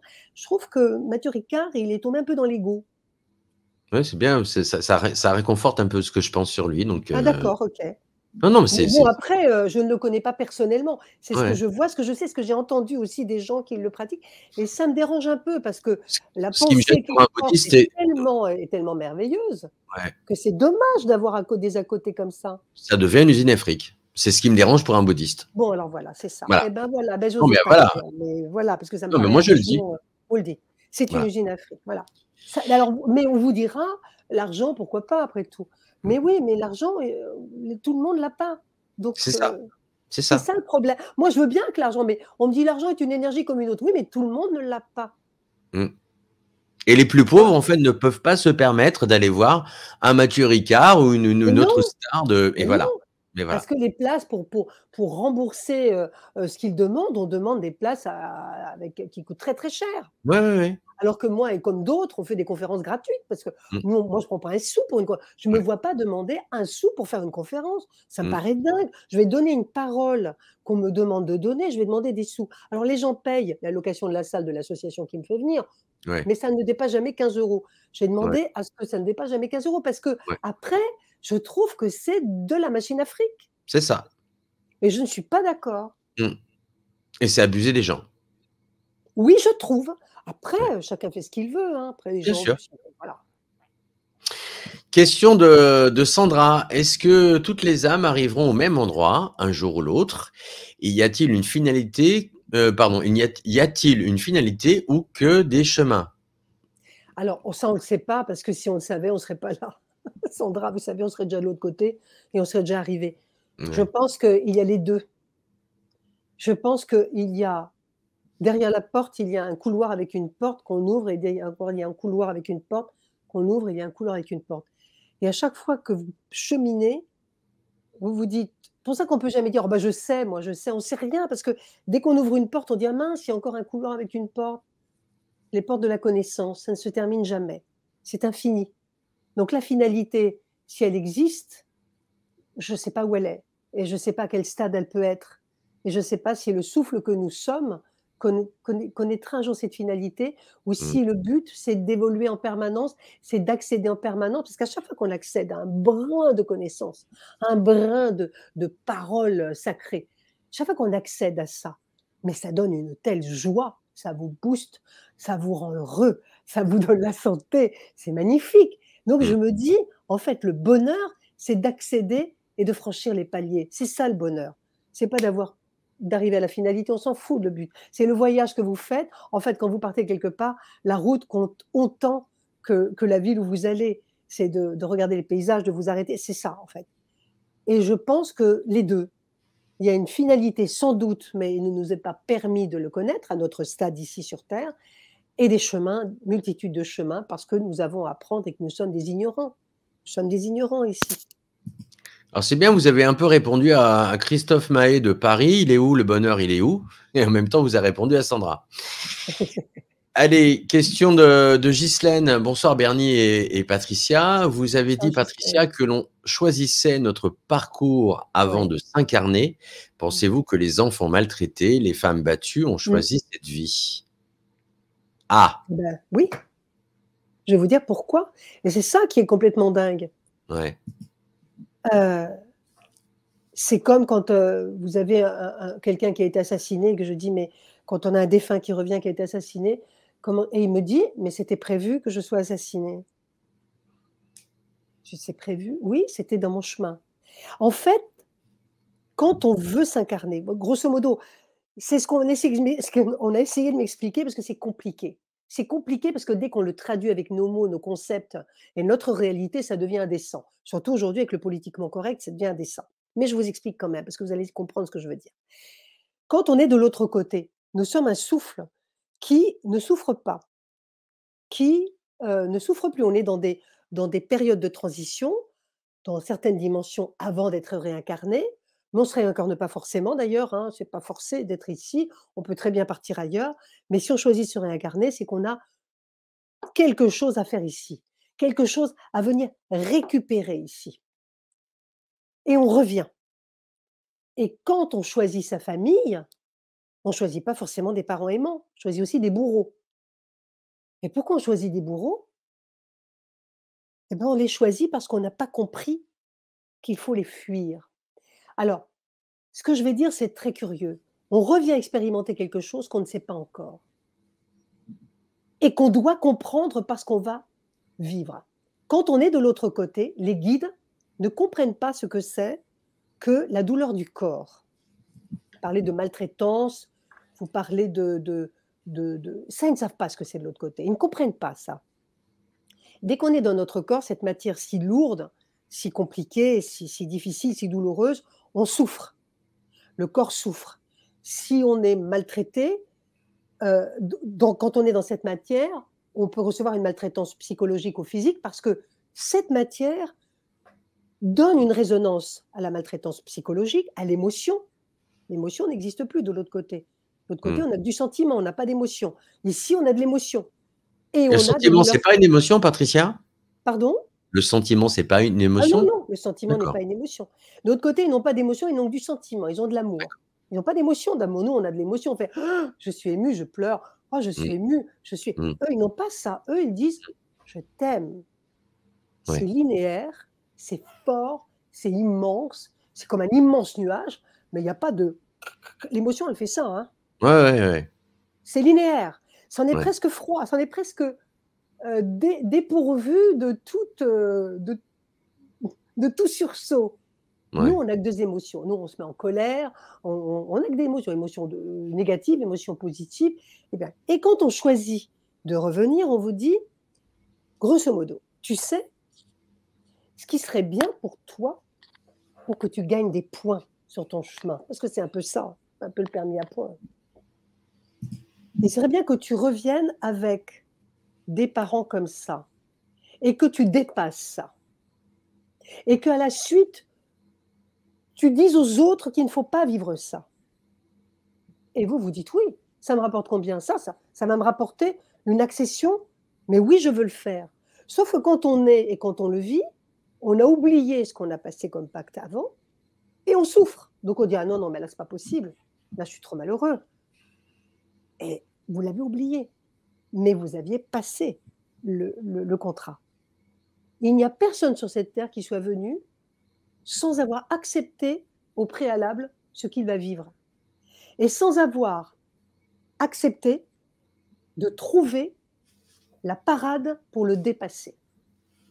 Sauf que comme on a oublié tout et qu'on est perdu et qu'on n'a pas forcément de spiritualité, qu'on ne sait même plus qu'on est relié et connecté à tout un, système d'amour euh, qui est de l'autre côté, on est perdu. Donc on, ne trouve plus les choses. Dans le jeu de piste, on ne retrouve plus la manière de s'en sortir. On dit mais, mais je souffre, mais c'est horrible. Aidez-moi, aidez-moi. Et on vous dit, va chercher la force en toi pour t'en sortir. Il faut que tu dépasses, il faut que tu... Et les gens qui l'ont compris, il y a des gens qui le comprennent, des gens qui sont victimes et qui le comprennent, et qui après deviennent euh, une aide aux autres, vont le dire aux autres comment faire. Mais on nous demande de nous dépasser pour tout. Alors là, on parle des enfants maltraités, on parle des enfants qui naissent dans des coins euh, du monde où ils vont mourir très petits, très tôt, euh, mourir de faim, et des choses incroyables, parce que cette terre n'est faite qu'une partie, il y a des choses merveilleuses, mais il y a énormément de souffrance quand même, c'est terrible. On pourra on parler dit- aussi d'accidents de la vie, de maladies. de tout, de tout.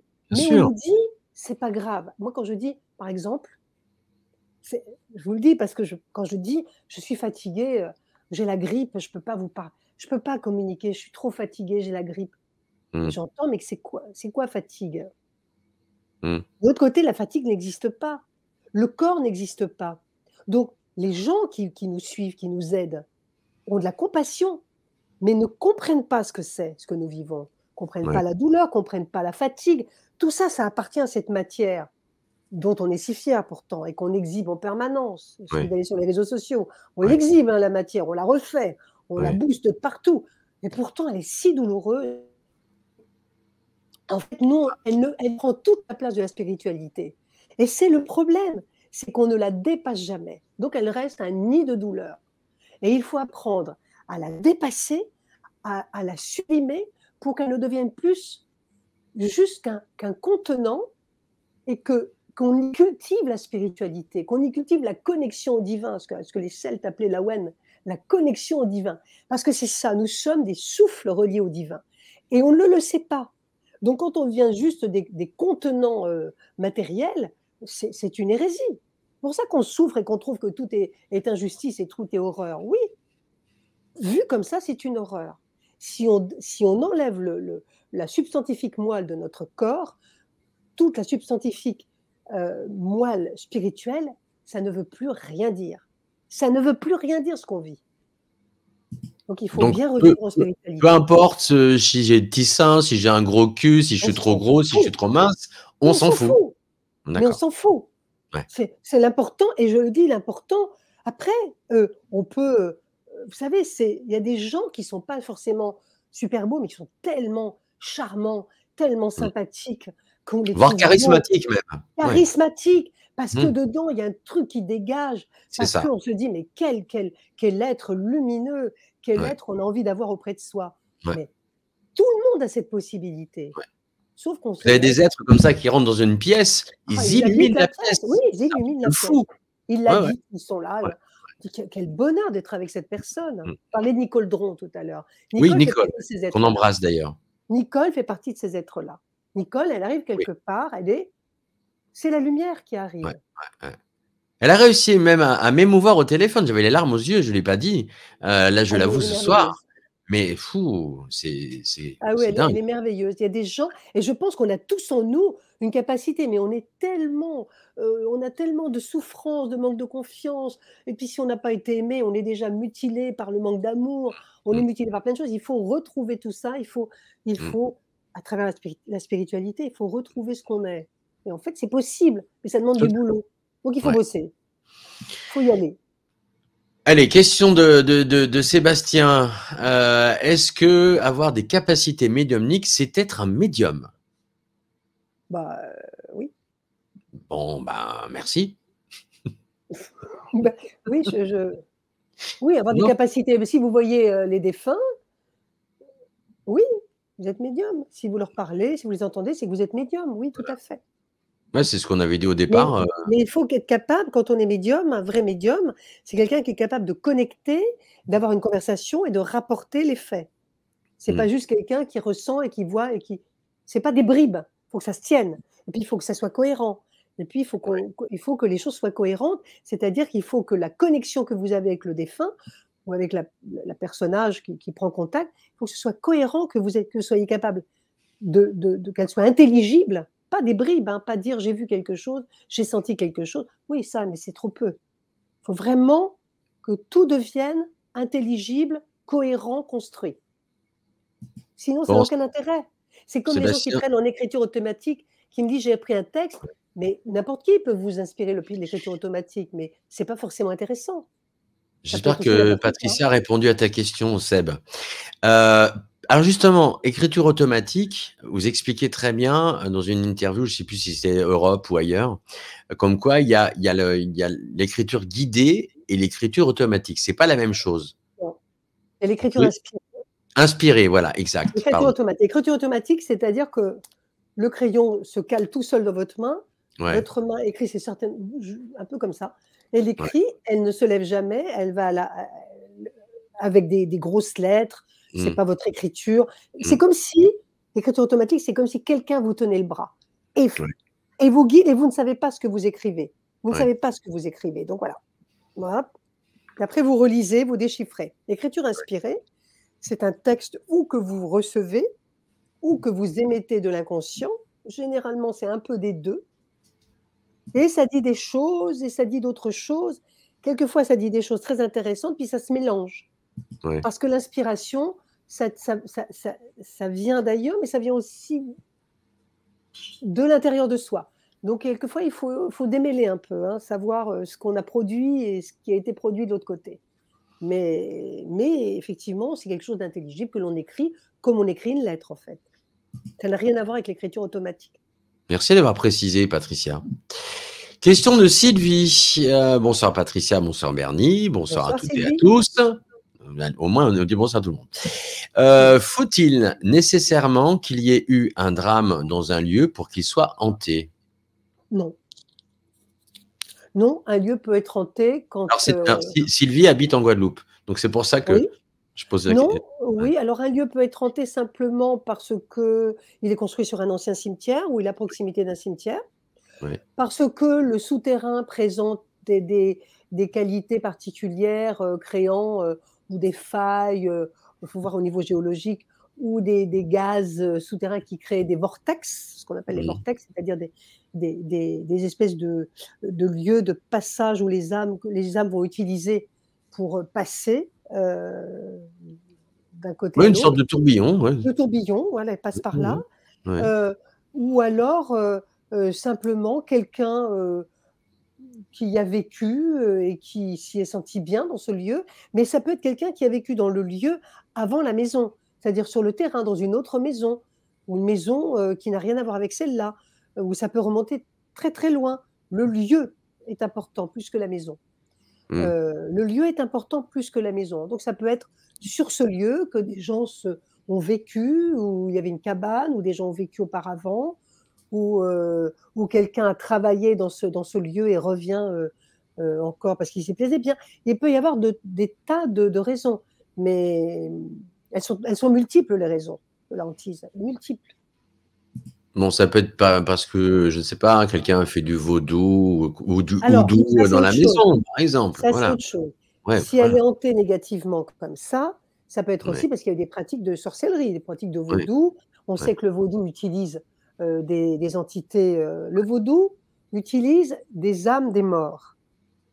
Le vaudou utilise, va dans l'astral. Il y a de la magie et magie. Il y a de la magie que l'on fait comme ça, pla, pla, pla. Et puis il y a de la grosse magie, comme le vaudou, qui mm. utilise des âmes. Il va dans l'astral, le sorcier vaudou, prendre des âmes errantes qu'il va, euh, comment dire, asservir à ses besoins et qui vont être ses esclaves. Le sorcier vaudou met en esclavage des âmes de l'astral, qui, une fois que le sorcier vaudou est parti, lui, vont rester dans le lieu. Alors en plus, chez nous, euh, chez, nous, on fait, on fait beaucoup de sorcellerie. On, appelle ça le quimbois. Euh, traduction tien-bois. Vous, je sais pas, vous connaissez un ça, peu. Tien-bois, oui, tien-bois. Voilà. Et le quimbois, en fait, on, s'en sert pour les élections, on s'en sert pour tout, pour rien. Euh, voilà. Mais ce qui est bien en Guadeloupe, c'est qu'on parle au mort comme on parle au vivant. Donc, euh, oui, je sais, il y, a une grande culture. Vous ne seriez pas dépaysé. Pourquoi? Qu'est-ce que vous faites en pays, en fait? Mais, ici, vous savez, c'est un peu pareil. Hein. oui, bah oui c'est moins agréable, c'est moins coloré, il n'y a ah pas la mer, il n'y a pas le ciel bleu, il n'y a pas tout ça. Pas les cyclones. Non, ah non on n'a pas les cyclones. Quoique on a des tempêtes de plus en plus fortes, mais on n'a pas de cyclones. Ah ben c'est le réchauffement climatique. Hein. Allez, question suivante de, de Cécile. Bonsoir Patricia, pouvez-vous nous rappeler les spécificités de nos guides, nos anges gardiens, notre hiérarchie pour interrogation, en vous remerciant pour ce temps de partage? Bah, écoutez, merci à vous déjà. Alors, les guides, ce sont ceux qui, sont censés nous euh, être là pour euh, pendant que nous franchissons nos pas. On n'est jamais seul. Il faut que vous sachiez que sur cette terre, je disais tout à l'heure, bon, j'ai brossé un portrait de la terre un peu particulier, on n'est jamais seul. On est toujours euh, accompagné par des âmes, par des gens qui sont de l'autre côté et qui sont là pour surveiller notre, notre vie ici comment on s'en sort, comment il va falloir nous en sortir, comment il va falloir nous, sortir de certaines situations. Ils sont toujours là. Sauf que ils attendent une chose, et j'en parlais tout à l'heure, c'est très marrant, c'est qu'on les invoque, c'est qu'on les appelle, c'est qu'on leur parle. Sauf qu'on leur parle pratiquement jamais. Il y a à disposition de gens qui sont sur Terre des guides ou ça peut être aussi des saints, vous savez, les saints de la, euh, catholique ou chrétien ou, ou de, la, de la mythologie euh, chrétienne, etc., ou autres, hein, euh, qui sont là pour être activés, pour qu'on leur dise, qu'on les prie. La prière, c'est tout simplement activer la connexion avec le divin, activer ce qu'il y a de l'autre côté pour bien montrer qu'il existe cette connexion et qu'on n'est pas tout seul largué sur cette terre perdue la sensation qu'on a souvent parce qu'on a coupé la connexion. C'est de dire aidez-moi. C'est le matin se lever et de dire je rends grâce au jour qui se lève parce que voilà, je suis vivante euh, et, je suis là et une nouvelle journée arrive. Merci d'être là et de m'aider et de ne pas me lâcher. Et le soir, pareil, de remercier et de ne pas me lâcher. Parce que de l'autre côté, ces gens-là sont là pour nous aider. Je dis ces gens parce que certains ont vécu sur cette terre, ce sont eux qui nous comprennent le mieux, D'autres n'ont jamais vécu ici, mais ce sont des âmes élevées, vibratoirement élevées, dans les sphères supérieures de la spiritualité, et qui sont là pour nous aider, nous inspirer, mettre des balises sur le chemin qu'on doit prendre. Quelquefois, on ne les voit pas, ça les désespère, parce qu'ils mettent des grosses balises et on passe à côté, et ils disent, mon Dieu, mais elle n'a pas compris. Donc, ils remettent des balises, donc ils vont carrément vous chercher, et ils bloquent des choses pour vous faire passer. Parce que souvent, quand on dit c'est incroyable, les synchronicités, finalement, ce sont les guides. Ah, la synchronicité, parlons-en Ah, oui, les synchronis ce sont les guides qui vous disent: «Tu vois, c'est ça que tu dois faire. Oui, c'est ça. Tiens, voilà la preuve. C'est ça, tu as compris? C'est ça que tu dois faire». Mmh. Mais le problème pour eux, c'est de se faire entendre et comme on les entend pas, ils sont obligés d'utiliser la grosse machinerie, donc heu, quelquefois de nous arrêter quand on va trop loin avec, heu de nous immobiliser quand on est Mmh. sur les faux quand on est sur le mauvais chemin, ils nous immobilisent. Alors, heu, l'accident, heu, fracture, maladie, on nous immobilise pour dire: «Réfléchis. Tu t'es planté. Réfléchis bien. Qu'est-ce que tu vas prendre comme chemin?» c'est ça, en fait et ils sont là constamment, bienveillants, mais ils demandent à ce qu'on leur demande de nous aider. Donc n'ayez pas peur de les activer. Ne craignez pas de leur demander de l'aide. Ne craignez pas de leur dire: «J'ai besoin de v un coup de main. Aidez-moi s'il vous plaît. Aidez-moi». Ils ils ont besoin qu'on leur demande. Plus vous allez les activer, plus plus ils vont être puissants. Plus ils vont être actifs envers vous et vont vous aider. Mais attention, ils vous aident dans ce qui est bon pour vous et non pas dans ce que vous désirez forcément.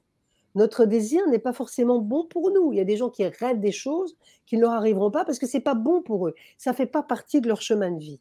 Donc plutôt que de d'imaginer des choses, essayez de de vous laisser porter sur le chemin que les guides vous demandent de suivre. Vous avez tracé votre chemin, vous avez accepté. Ensuite, vous le retrouvez dans le jeu de piste. Vous savez pas trop où aller, laissez-vous porter. Si vous lâchez prise et si vous faites confiance, je peux vous garantir que vous serez toujours sur le bon chemin. Toujours. Oh, Donc ça se on mais ça, c'est très important parce qu'on veut non, non, mais ça va plaire ça va plaire à Reynald Roussel parce que je Mais lui ai dit: «Est-ce que tu arrives à lâcher prise?» la réponse était non. Bah, c'est difficile de lâcher prise, c'est tout un travail. totalement. C'est tout un travail. On a c'est très compliqué. On Bien est sûr. stressé, on on veut pas perdre le contrôle de la situation, on Ouais. a l'impression d'être relégué. Puis alors le le besoin de reconnaissance, c'est terrible le besoin de reconnaissance. Mmh, mmh, mmh, C'est terrible. Donc on on est là, on veut avoir le contrôle pour avoir la donc on vous demande de lâcher prise. On vous dit: «Laisse-toi porter, on va te mettre sur le chemin et Ouais. tout ce qui va vous arriver» «on va on va vous permettre de le provoquer». Donc laissez-vous porter. Le lâcher prise est essentiel dans cette vie et là, dans les années qui vont venir, si on lâche pas prise, on devient fou, hein, donc heu Complètement. n'essayez pas d'avoir le contrôle. Les Non. années que vous allez vivre vont être compliquées. Ouais. Lâchez prise, hein. Ouais. Apprenez la spiritualité, le lâcher prise dès maintenant. Dès demain, commencez à vous poser les vraies questions sur vous-même, sur qui êtes-vous, sur l'au-delà, sur l'après, sur pourquoi vous êtes ici, d'où venez-vous, et cetera, et cetera. C'est très important et le lâcher prise, mais après, vous êtes poussé. Moi, j'avais plein d'idées. J'ai Mmh. j'ai jamais fait ce que j'ai voulu, en fait. Je suis poussée dans ma vie. On me dit: «Maintenant, c'est ça, maintenant, c'est ça», maintenant je me laisse je me laisse pousser. Parce que je dis: «Oui, bon, c'est même pas la peine de de faire quoi que ce soit». On vous non. met là où vous devez aller. Donc allez-y. Patricia, Oui. synchronicité, comment expliquer aux gens? Parce que les gens voient des des synchronicités partout, Mmh voient mh. des voient des voient des, heu, des des des signes partout. Est-ce que c'est vrai? Est-ce que c'est pas vrai? Est-ce que vous Bah, avez une idée là ouais. Alors, il y a des signes vrais, oui, oui. Il y a des choses qui arrivent. Bah, après, il y a des personnes qui voient effectivement trop de signes, heu, trop tous les moments et c'est plus des signes, hein, quand on les voit à chaque instant. Je sais pas, les heures miroirs, par exemple? Alors les heures miroirs, oui. Alors c'est marrant parce que les heures miroirs, c'est c'est alors on y voit des des moi je je je je n'ai jamais vu de de de symbole sacré dans les heures miroirs, mais je vois juste une capacité supérieure, heu, du cerveau qui, avec la technologie, se développe et fait des espèces de séquençage. Le cerveau voit des des chiffres, heu, qu'on voyait avant, mais qu'on ne notait pas. Ouais, enfin, les après, Patricia, avec le décalage horaire, 21:21 chez vous, moi, il est 15:21, vous voyez? Oui, Donc ça voilà. marche pas. Ça marche pas. C'est pour ça que voilà. je dis: «Arrêtons de voir partout des choses», parce Ouais. que c'est juste, vous voyez une chose que vous «Ah, il est 11:11. Ah, il est ceci». Oui et alors? Il a été Ouais. 11:11 toute votre vie, vous ne l'avez pas vu avant, maintenant vous le voyez et c'est ce qui va changer votre vie, c'est ridicule. Ça, c'est un peu trop. Les vrais signes sont les choses peu probables qui arrivent dans votre vie Par exemple? et qui vous laissent sur le cul. Alors je vous explique un un signe, par exemple. Par exemple, vous allez avoir, heu, un oiseau qui va venir frapper à votre fenêtre, un oiseau qui vient jamais frapper aux fenêtres et qui va venir 3 jours de suite à votre fenêtre avec ping, ping, ping avec le bec. Vous ne le reverrez jamais, vous ne l'avez jamais vu. Ouais. C'est un signe. Les défunts utilisent tout ce qui est petit, mobile, léger, aérien. Les oiseaux, les papillons, les insectes, les libellules. On ne va pas utiliser un hippopotame, c'est beaucoup plus difficile à déplacer. Eh oui, évidemment. Mais tout ce qui est petit, aérien, etc., on l'utilise. Donc, les défunts vont utiliser beaucoup les oiseaux, les papillons. Hmm. Et, ils vont diriger ces petits animaux vers vous. Donc, il est possible qu'avec les oiseaux ou les insectes, vous ayez des choses étonnantes qui arrivent et qui ne peuvent pas se produire en temps normal. Euh, euh, un oiseau à votre fenêtre, euh, des oiseaux peu probables, des choses étonnantes. Par contre, si vous faites une lecture de tout ce qui se passe autour de vous, vous allez forcément trouver des signes partout. Mm. Mais après, c'est votre cerveau qui va trouver des signes. Patricia, j'en ai une pour vous. Allez-y, allez-y. Je vous ai interrompu. J'en ai une pour vous euh, par rapport aux oiseaux, parce qu'il m'est arrivé un truc de fou. Ah, bah, Ça m'intéresse. Euh, j'étais en voiture, en fait, ce qu'on appelle chez nous euh, les grands fonds, et il y a un moment, il y a un oiseau qui est venu vraiment m'obliger à ralentir. Mais elle volait, mais pas loin du pare-brise. Il s'est envolé. Il s'est envolé. Et si si c'est m'avait pas freiné, je me serais pris une voiture de plein fouet. Voilà. Vous voyez, c'est un truc complètement dingue. Et ça, quand j'explique ça aux gens, on me dit non, c'est pas vrai, ça existe. Non, si, si, si. Et c'est tout à fait bon, puisque c'est un oiseau et qu'ils que euh, utilisent les oiseaux et les insectes d'une façon incroyable. Et justement, je, remercie euh, euh, ceux qui sont au-dessus, comme je dis, ben, vous êtes comme moi en fait. Hein. C'est ceux qui sont au-dessus, nos amis du dessus, euh, qui, qui m'ont permis de rester en vie parce que ça prouve que on a encore une utilité sur cette terre. Et beaucoup de personnes ne le pensent pas parce qu'ils sont dépressifs, parce qu'en fait, ils ne voient pas ce qui se passe. Ils, restent, voilà, ils, restent dans leur, dans leur marasme, là, ils veulent pas en bouger. Et, et, et, le, et, ce qui a encore plus accéléré les choses, c'est que la pandémie, en, en, en, 2020, le confinement, les gens se sont encore plus recentrés sur eux, au lieu justement d'aller dans cette cohésion euh, sociale et, ce partage social. C'est-à-dire qu'avant, on s'embrassait, maintenant, on, check, tout va bien, mais euh, les, moi, je, je, prends encore des, des, gens dans mes bras. Et les gens me disent, mais attends, tu, vas choper la Covid. Et alors Je vais citer encore, j'ai eu une amie au téléphone que j'ai eu encore euh, avant de commencer l'émission. Je lui ai dit, mais tu te rends compte, l'amitié, c'est quoi? L'amitié, pour moi, c'est très fort. Quand toi, tu as eu la Covid et tout le monde te disait, ouais, on veut pas te masser, etc., moi, j'y suis allé. Tu m'as dit de porter des gants, j'ai pas porté des gants et je suis pas tombé malade et j'ai pas eu la Covid. Pourquoi? Parce que je savais très bien que j'allais pas l'avoir. Non pas, on va pas rentrer dans les polémiques euh, mmh. inutiles, mais juste pour dire que voilà, c'est ça en fait, la, vraie vie, c'est ça. La vraie vie, c'est l'autre, et c'est de sortir justement, effectivement. Euh, vous parliez de, que les gens se sont un petit peu reclus, recentrés sur eux-mêmes, euh, devenus un peu plus égoïstes, euh, du genre moi d'abord, après les autres.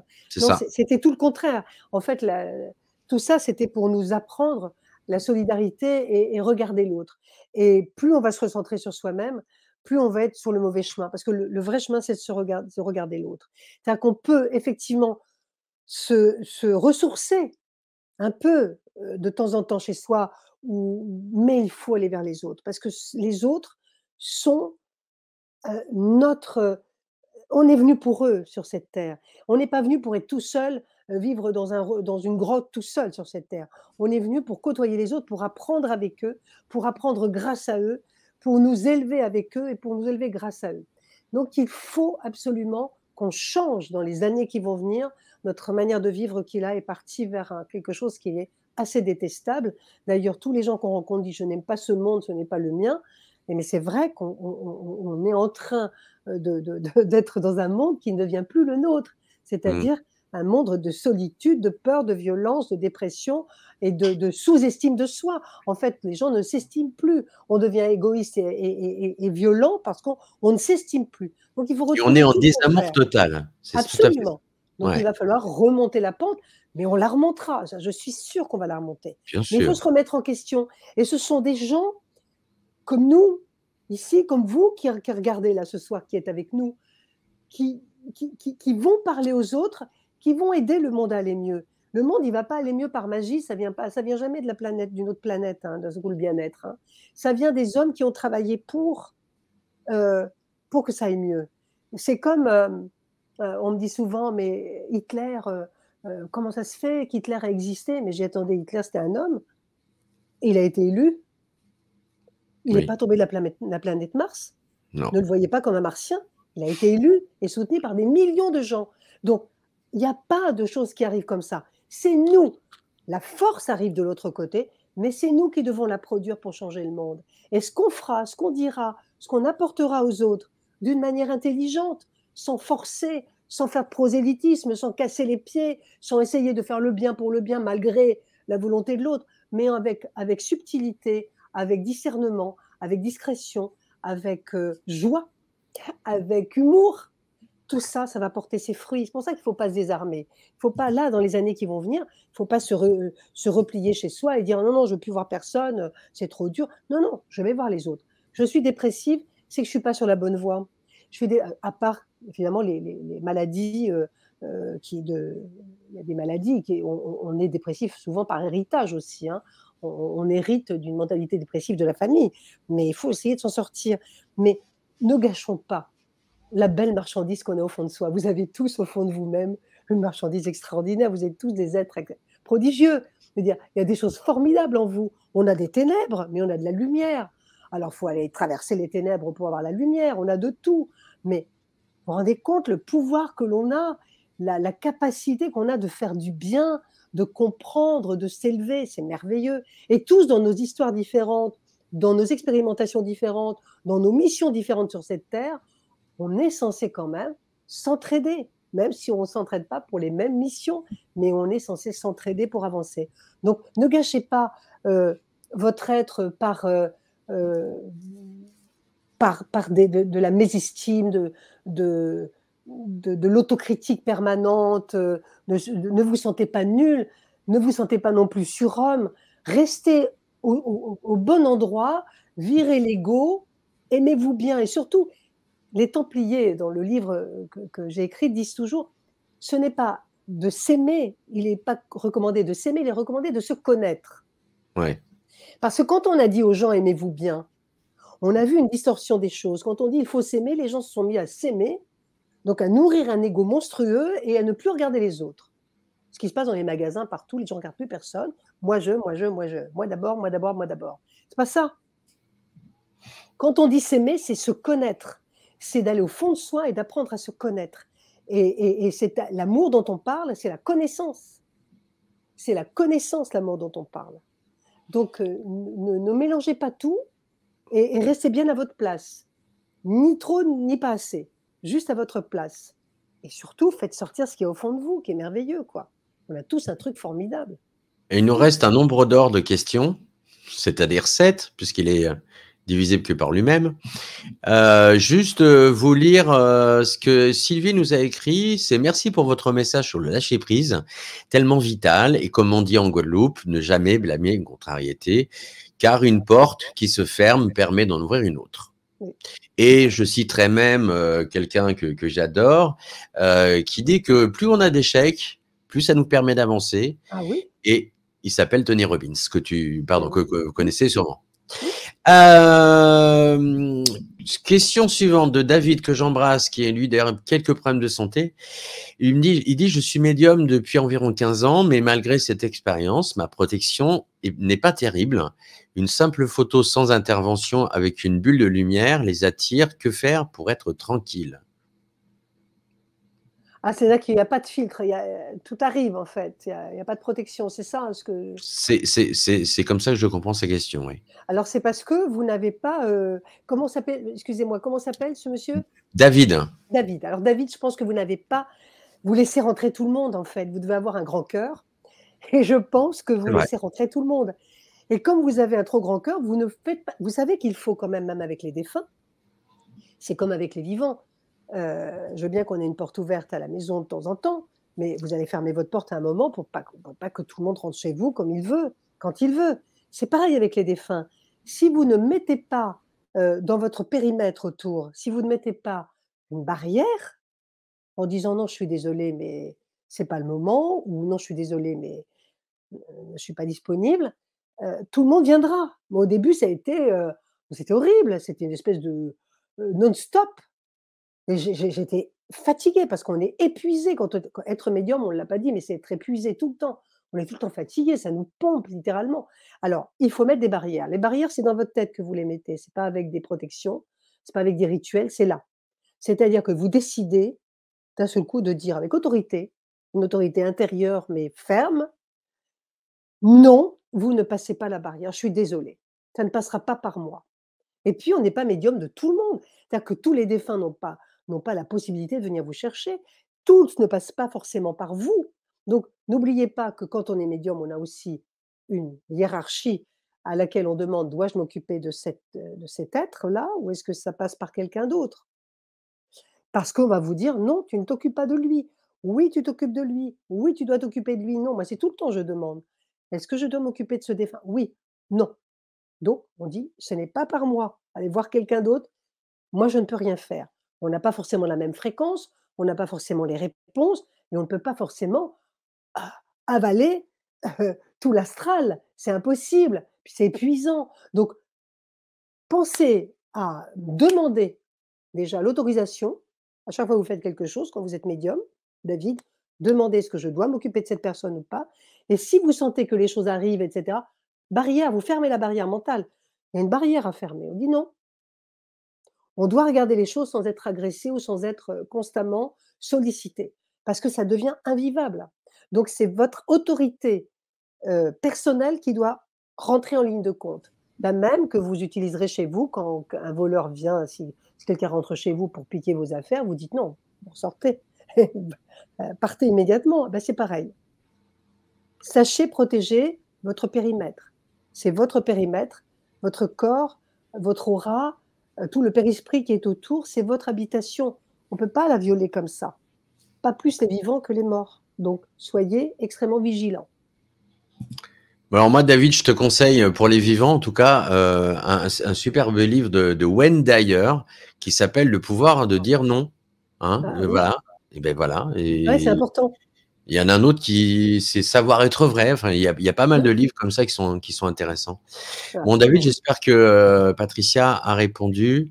Ah oui, voilà, la réponse, c'est merci de votre réponse. Euh, alors, Olivier, euh, que je connais bien, a écrit avec ses pieds. Hein, c'est joli. Est-ce que quel a non Est-ce que vous avez discuté des extraterrestres? C'est ira plus vite qu'on s'est traduit. Oui. Voilà. Ah, alors, avec moi, j'ai jamais. Alors, non, j'ai jamais communiqué. Mais alors, euh, j'y crois évidemment. Hein.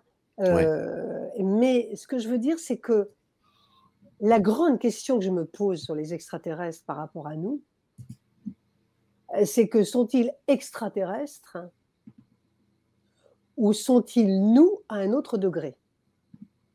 Mmh, c'est intéressant, Patricia, parce qu'il y a aussi la théorie des anciens astronautes.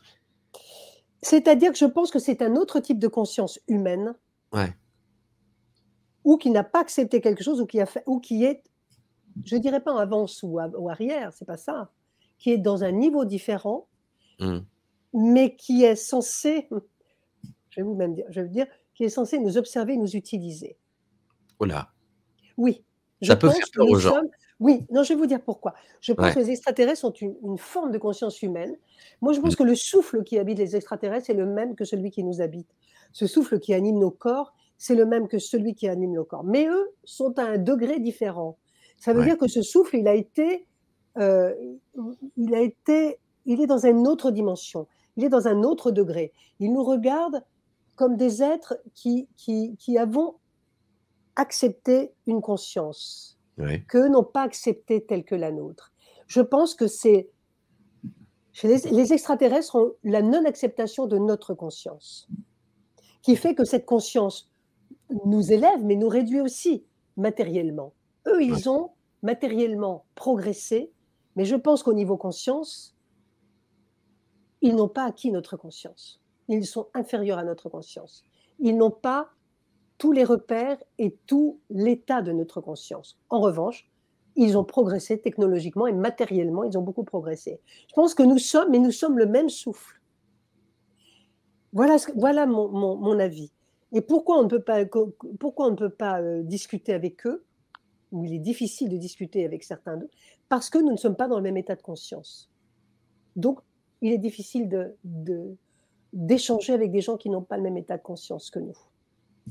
Donc ça veut dire que la théorie des anciens astronautes qui seraient venus de l'espace nous guider, c'est-à-dire qui a permis de faire entre autres les, les pyramides, etc. Je, je pense qu'il y a quelque chose qui nous regarde et qui nous, mais qui, mais dont nous sommes hmm. engendrés, c'est-à-dire, je pense que nous avons le même souffle qui nous anime. De toute façon, nous, sommes, les mêmes que. voilà, c'est pas. Ils sont différents, mais nous sommes frères, hmm. frères de, de, de, de souffle divin. Sauf que c'est la conscience humaine qu'ils n'ont pas. Ils ne sont pas dans notre. Euh, mmh. Mmh. Et ils nous regardent, ils nous observent et, ils, ont refusé quelque chose. Je pense qu'ils sont dans un refus de quelque chose par rapport à, une, un degré euh, extraordinaire, technologique et matériel que nous n'avons pas. Nous avons opté pour autre chose. Nous sommes à la ramasse. Nous avons la matière lourde, mmh. mais parce qu'elle est habitée par une conscience qui se posent des questions. Eux ne s'en posent plus. Alors, la matière lourde, pour ceux qui sont en surpoids, c'est pas gentil, Patricia, ce que vous dites là. Pardon? Non, la matière lourde par rapport à ceux qui sont en surpoids. Il n'y a pas besoin d'être en surpoids pour avoir une matière lourde et avoir les mêmes douleurs. Merci de préciser. Avoir l'arthrose, on n'a pas besoin d'être en surpoids. non, c'est bon, ok. Au moins, au moins on a, l'info. Euh, J'ai pas d'arthrose encore, ça va. Moi, j'en ai de la chance. Euh, Dan Asma, Asmata, Asma, ah, Osma, Tara, je vais y arriver. Y a-t-il une dimension de paradis et enfer où c'est vraiment euh, ce que c'est nous qui le créons, pardon? C'est nous qui le créons. Voilà. C'est notre paradis, notre enfer. En fait, c'est encore une fois, c'est notre conscience qui crée, qui transforme les choses. C'est cette chose que l'on a, qui est quand même extraordinaire, qui est souffrante et, et, qui est douloureuse, mais, mais que nous on a et qui nous crée après cette dimension euh, que, l'on s'octroie, parce que euh, on va là où, on mérite, d'après nous-mêmes, d'aller. Mm. Il y a des gens qui, qui sont errants parce qu'ils pensent qu'ils ne sont pas euh, dignes d'aller plus loin. Ils ne sont pas dignes d'aller dans la lumière. Question de la même personne. Dan As Matara. Je vais y arriver. Hein, quand on se canalise, euh, on lâche prise, tout va bien. Est-ce que vous croyez au karma, la loi de la cause à effet? Chaque action a une réaction. Euh, si nous faisons du bien, nous avons du bien en retour. Et si nous faisons du mal, nous avons du mal en retour. Alors, si nous faisons du bien, nous avons du bien en retour, mais on ne dit pas quand. Ah. les gens disent souvent, oui, parce qu'on me dit souvent, je fais du. Alors, oui, je pense que on récolte ce que l'on sème. Ça, je, pense vraiment. On récolte ce que l'on sème. Mais dans le timing, euh, si on attend de récolter, on ne récolte pas. En fait, on récolte ce que l'on sème si on n'attend pas. Et là, euh, parce que souvent les gens, j'ai remarqué, font du bien pour avoir du bien. Mais c'est comme si je disais, je te donne, tu me donnes, ou la vie va me donner. Il faut que ce soit inconditionnel. Parce que le but du karma, c'est que ce soit inconditionnel. Si c'est conditionnel, vous ne l'avez pas. S'il y a un intérêt, une intention d'intérêt, ça ne donne pas. Si je te donne 10 euros, tu ne me donnes pas 10 euros. c'est ça. Ah, on ne bah, dit pas la vie. la vie demande d'être inconditionnelle. Elle dit voilà, tu n'attends rien, comme les Toltecs disaient d'ailleurs, on n'attend rien. Si l'autre l'autre fait ce qu'il veut, toi tu dois faire du bien à l'autre. Si l'autre te le rend, tant mieux. S'il ne te le rend pas, tu t'en fous, tu n'attends pas. Ouais. Comme ça, tu n'as que des belles surprises dans la vie. Exactement. Tu n'attends pas. Et mmh. ça, c'est un apprentissage, c'est que tout le monde attend quelque chose de tout le monde. On attend tous. Il y a des gens qui attendent toute la journée un coup de fil, d'autres qui attendent toute la journée euh, un courrier, d'autres un mail. Mais arrêtons d'attendre, parce qu'en fait, la vie, elle dit n'attends pas, vis. Ouais. Vis, parce que si tu attends, tu n'auras pas. Si tu fais du bien pour avoir du bien, tu n'auras pas de bien. Tu fais du bien qui est calculé. C'est si tu fais du bien avec ton cœur et inconditionnellement que tu auras du bien. Ton karma va jouer. Mais si ton karma est conditionné par ton intention, tu n'auras pas de karma. Ça sera considéré comme un calcul et donc comme du pas bien. Et on revient tout à l'heure à. Alors, moi, je vais parler de la corne d'abondance. Je sais pas si ça. Hein D'accord. Corne d'abondance, en fait, parce que les gens disent oui, mais moi, j'ai pas ci, j'ai pas ça. Mais ne demande rien. Si tu demandes rien, tu auras tellement. Ben, c'est-à-dire que, demander. Oui, parce qu'il y a eu les, lois d'attraction. Ben, parce que les gens disent euh, moi je désire. D'abord, la vie vous dit euh, ce que tu désires n'est pas bon pour toi. Ouais. Moi, je voudrais être. Oui, tu voudrais, mais tu n'es pas. Sois déjà qui tu es. Ouais. Et pour savoir ce que tu es, il faut déjà te poser la question qui suis-je vraiment? Avant de vouloir être quelqu'un que je ne suis pas. Hmm. Par rapport à des films, par rapport à des hommes d'affaires, par rapport à des chanteurs, par rapport à des mecs qui sont riches. Non. Qui je suis vraiment? Qu'est-ce que je veux faire vraiment? Quels sont mes talents? Qu'est-ce que j'aime faire? Mais déjà, les questions basiques. Aujourd'hui, il n'y a pas grand monde qui se les pose. Qui suis-je? Qu'est-ce que j'aime faire? Quand on vous posez cette question, beaucoup de gens vous disent Mais je ne sais pas. Je ne sais pas qui je suis. Je ne sais pas ce que j'ai envie de faire. Je ne sais pas. Et en fait, on est tellement habitué à être conditionné par une existence, un système, etc., qu'on ne se pose plus les questions. Et on veut, comme dans les films, et on veut, comme dans les magazines, et on veut, comme les chanteurs, on veut, comme les acteurs. Ça, je peux vous dire que c'est le monde des chimères et que ces gens-là sont souvent très malheureux et très, en- vraiment très malheureux. Et euh, je pense que Bernie, vous comme moi, on est à fréquenter un petit peu et qu'on sait euh, de quoi il en retourne. Complètement. Euh, hein, moi, Ouais, je, je- complètement. voilà. N'a pas Aussi bien, des aussi bien des personnes qui sont euh, euh, allez, euh, du côté de Monaco d'ailleurs, des princesses ou des princes, ils sont une malédiction, ils sont dans des ah malédictions. Des pâquerettes. Ouais, ouais, Ah, voilà, ouais, vraiment. Donc, en revanche, c'est j'ai envie de faire ça, je, je vais faire ça. Je ne désire pas être célèbre, je ne désire pas être, je Mm. suis mon chemin de qui je suis.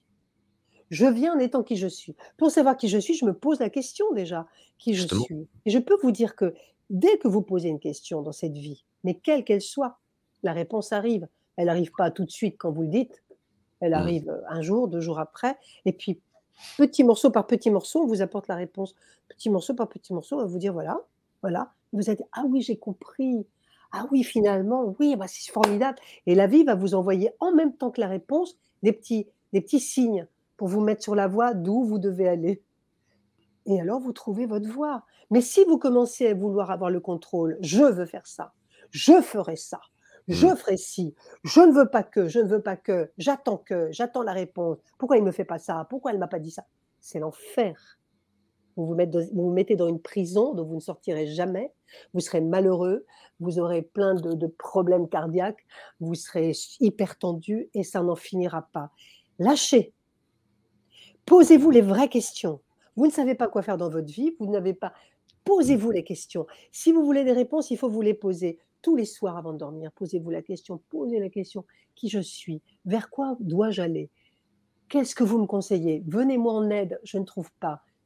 Chaque jour, mais la réponse ne peut pas vous venir cinq minutes après. Elle peut, mais deux, trois jours après, quelquefois une semaine après, vous avez la première réponse qui arrive. Et puis vous allez voir que plus vous allez exercer ça, plus vous aurez des réponses. Et les choses viendront, les choses que vous devez avoir. Et vous savez que vous êtes heureux quand vous avez exactement ce qu'il vous faut. Et ce qu'il vous faut, c'est ce que la vie va vous donner, ce qui est prévu pour vous. Et le bonheur, c'est ça, c'est d'être bien, d'être bien avec ce qu'on doit avoir, qui ne correspond pas à des choses mirobolantes ou des, des- des images incroyables qu'on peut avoir de soi, qui ne correspondent pas à la réalité. Tout ce qu'on désire pour soi n'est pas forcément bien pour soi. Sachez-le, nos désirs ne sont pas forcément bien pour nous. En revanche, ce que la vie vous donne ou vous pousse à faire, c'est ce que vous devez faire, c'est bon pour vous. C'est bon pour votre élévation et c'est bon pour votre tranquillité intérieure. Voilà. C'est, c'est, bien parce qu'en fait, euh, les personnes que j'aide euh, dans ma petite vie, je leur dis souvent, euh, pose-toi les bonnes questions, tu auras les bonnes réponses. Oui, vrai. Mais comment, com- comment connaître les bonnes questions? Les bonnes questions, elles arriveront à un instant T, pas tout de suite. Elles sont basiques, les bonnes questions. C'est ça, voilà.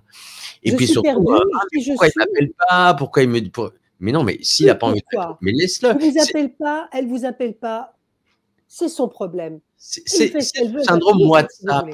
Patricia, vous connaissez WhatsApp? Oui, bien sûr. Bon, ce syndrome WhatsApp, c'est que j'envoie une, j'envoie une question, tac, il faut que la, personne réponde tout de suite, là, mais c'est Oui, pas c'est possible. le clic. C'est le problème du clic de cette société. Voilà, C'est qu'on n'attend que des clics maintenant. c'est ça. Clic pour répondre, clic pour Pourquoi? Moi, quelquefois, on m'envoie un mail, on me dit Vous m'avez pas répondu, je vous ai envoyé un mail euh, hier soir avant de dormir. Ce matin, vous n'avez toujours pas répondu. Je dis Mais attendez, mais, mais c'est dingue, mais c'est dingue. C'est Ouais. attendez. Mm. quelquefois la non-réponse est une réponse. Bien sûr. La non-réponse est une réponse. Mais est-ce que les gens en sont conscients? Je ne pense pas. Il faut qu'ils le soient. Être Ouais. conscient de ça, c'est déjà se poser des questions. Mm. Arrêter de piétiner, de, de- de trépigner, de faire je comprends pas. On arrête tout. Prenez ce qui arrive, ce qui n'arrive pas, c'est que ça ne doit pas vous arriver. C'est tout. C'est tout, c'est comme ça. C'est comme ça. Deux questions en deux minutes? Non, un peu, un peu plus Oui, quand même. mais on- question. voilà, parce qu'il y a eu un petit souci technique, donc on va dépasser un peu. C'est pas grave. Déjà 90 minutes, on les a éclatés comme d'habitude. Question de Yamina, notre, notre chère modératrice. Faut-il être médium pour faire de l'écriture automatique? Ah Est-ce oui. que ça peut s'apprendre? Non. Non, ça ne s'apprend pas. La médiumnité ne s'apprend pas. On l'est ou on ne l'est pas. Non, c'est- faut-il être médium pour euh, faire de l'écriture Oui, automatique peut, Est-ce que ça peut oui, il faut être médium. Non, par rapport à l'écriture automatique, euh, quelqu'un qui vous tient la main comme ça, c'est un esprit qui parle à travers vous. Il faut être médium. Bien sûr. Voilà. Oui. Alors là, on arrive directement. Et vous avez la couve du dernier bouquin? On peut la voir ou pas? Je ne l'ai pas encore reçu pour tout Oh vous mince. Il arrive demain. Il Ah, on sort aura demain dans les librairies. Demain, pu il arrive. on aurait pu la Il voir sort en le 27 et il arrive demain. euh, Bon.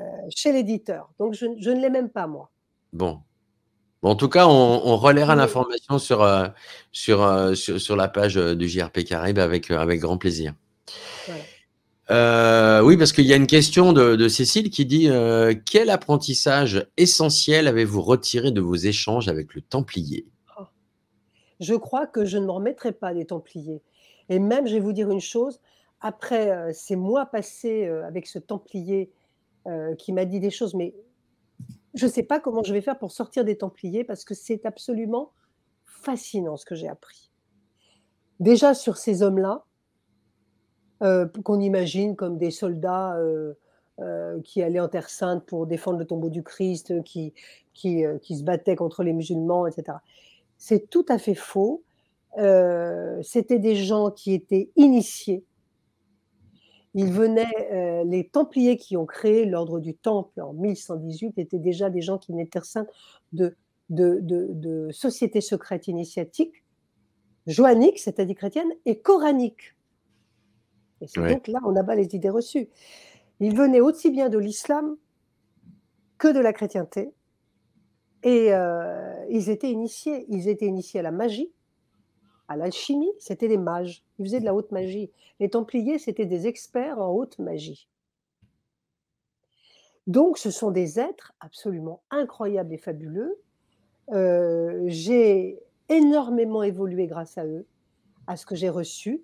En plus, j'ai eu l'occasion, ils m'ont mis évidemment sur la route de gens, parce que je ne peux pas tout vous raconter, c'est une histoire dingue qui mériterait une émission euh, à elle toute seule, mais on m'a mis sur la route d'alchimistes, d'un d'alchimiste réel d'aujourd'hui, d'un vieux monsieur qui est alchimiste, euh, qui vit à côté de Chartres, et que j'ai rencontré et qui avait dans, dans sa grotte, parce qu'il vit dans un troglodyte, euh, des, des tonnes d'archives sur les Templiers, sur qui ils étaient, sur ce qu'ils faisaient, sur des secrets Templiers que j'ai aujourd'hui ici, dans cette pièce, que vous ne voyez pas, mais il y a plein de trucs partout, qu'il m'a légué. Ouais. Et c'est eux qui m'ont mis sur, cette, sur ce chemin. J'ai rencontré des gens incroyables ici, qui sont Templiers aujourd'hui. Et, euh, et, j'ai acquis, mais encore plus, mon, esprit s'est ouvert et j'ai compris énormément de choses que je n'avais pas comprises auparavant. Notamment sur euh, la Bible, sur la religion, que je voyais comme un texte bon. euh, et j'ai compris que tout était crypté en fait. Tout était crypté. C'est un texte qui est crypté. C'est-à-dire qu'on lit une chose, ça veut dire autre chose. Ça, c'est la, la magie euh, de, de- de tout le mystère, le mystère de ces écritures. En fait, c'est qu'elles sont cryptées, qu'elles veulent dire, elles veulent dire autre chose que ce qu'on lit.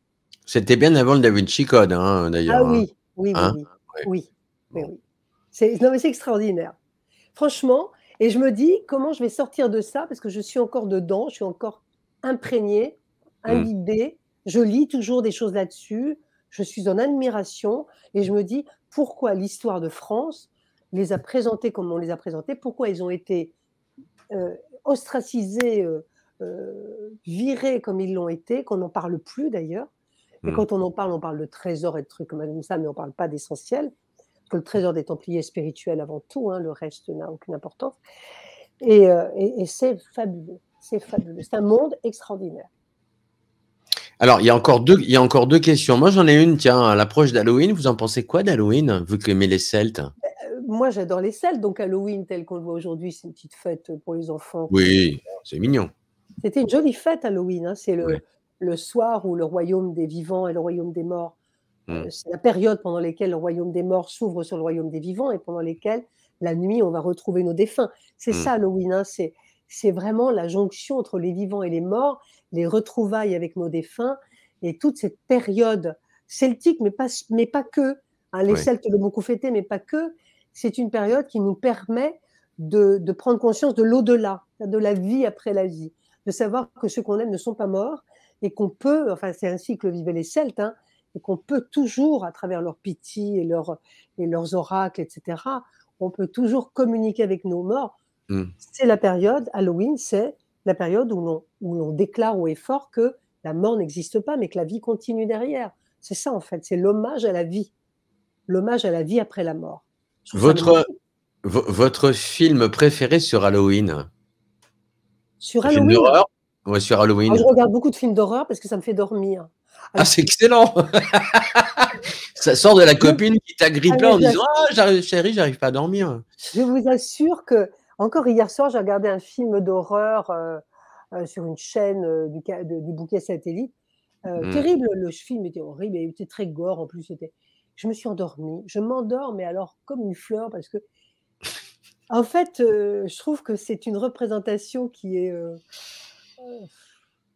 qui est tellement ridicule, mais, qui, est sensationnelle, mais qui est, qui est ridicule. Les, les, véritables sensations, je les ai connues dans des maisons hantées j'ai connu des, choses qui vous, fait, qui vous font peur. Qui Mais là, ça me fait rire. Oui. C'est fantasmagorique en tout cas. Oui, oui. Mais je comprends que ça, ça, peut, euh, ça peut faire peur, mais c'est vrai que je veux dormir, je regarde un film d'horreur. Je vous le dis tout net. Vous savez, autrefois, chez nous, euh, dans les EHPAD, on mettait des en début de, euh, de, journée. Je me rappelle, mes parents s'endormaient devant Derrick, mon inspecteur ouais. Au bout de deux minutes, on s'endormait. Ben, moi, c'est les films d'horreur. Il y a des choses comme ça. Euh, mais j'aime beaucoup le cinéma. Ah bah tiens, c'était quoi? C'était sur euh, savoir le film Non, c'est euh, quoi votre film préféré d'Halloween? Halloween 13, par exemple, comme ça qui me vient. ouais, non, c'est pas.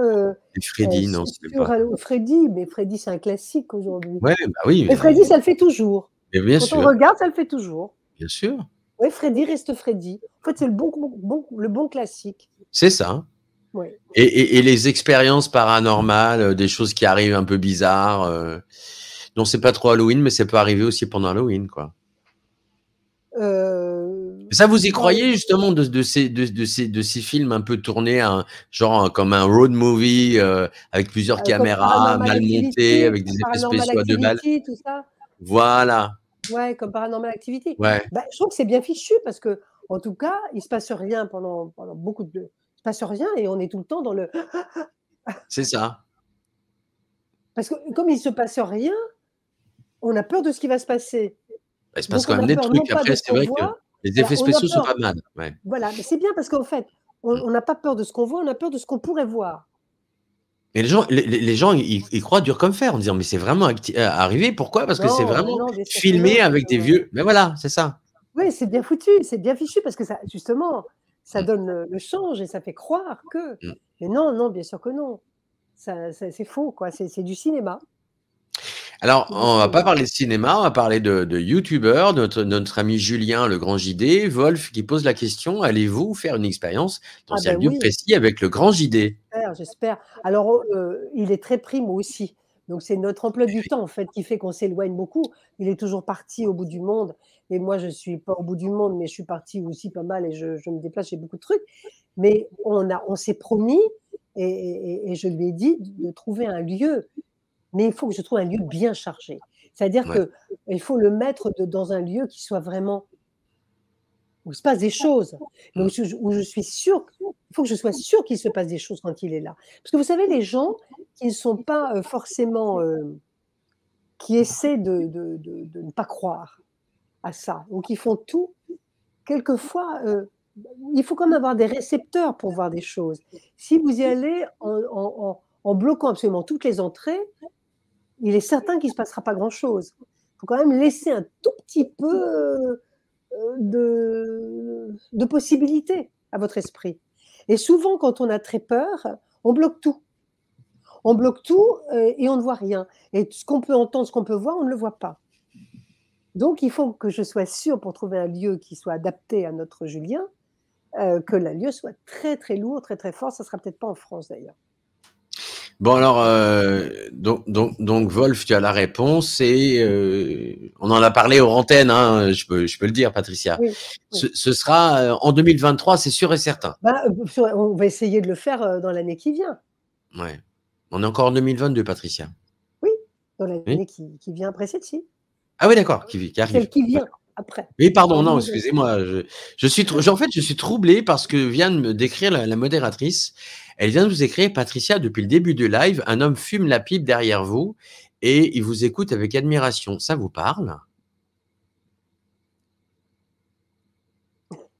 Le capitaine Haddock? Non, mais je sais pas. Appuie sur le buzzer.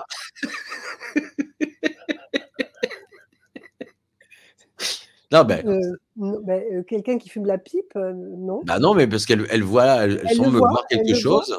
Ouais, ouais, ouais. Mais il faudrait que- qu'elle me décrive plus cet homme, peut-être. Bah oui, voilà. Comment est-il Comment est-il? Ben, il- comme, il est, cet homme qui, qui fume la pipe, euh, il vous écoute, euh, qui, qui écoute euh, Patricia avec admiration, c'est à suivre au prochain épisode. Hop là Christy, est-ce que les défunts peuvent vous faire euh, voir votre propre, son propre décès, pardon, par incorporation ou par possession? Ou par Ah oui, possession? oui, oui, comment ils sont morts? Alors, oui, mais pas tout. Enfin, la, la première chose qu'ils oublient, c'est leur décès. Oui, il y en a beaucoup hein, d'ailleurs qui savent même pas qu'ils sont morts. Alors, ils ne savent pas qu'ils sont morts, mais sauf que. Mais, mais même, ils se fichent complètement euh, de leur décès. Ouais. Que si vous voulez trouver un mort, n'allez pas au cimetière, parce que là, ils sont plus là. Ils se moquent éperdument de, de- du décès. Hmm. Euh, ils s'en vont très vite, ils se trouvent très vite ailleurs, et ça ne les intéresse absolument pas.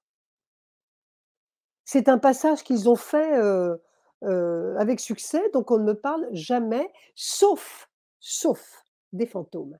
Les fantômes, et c'est pour ça qu'on les appelle les fantômes, c'est ceux qui reviennent Parce qu'ils ont été tués d'une façon qui ne leur plaît pas.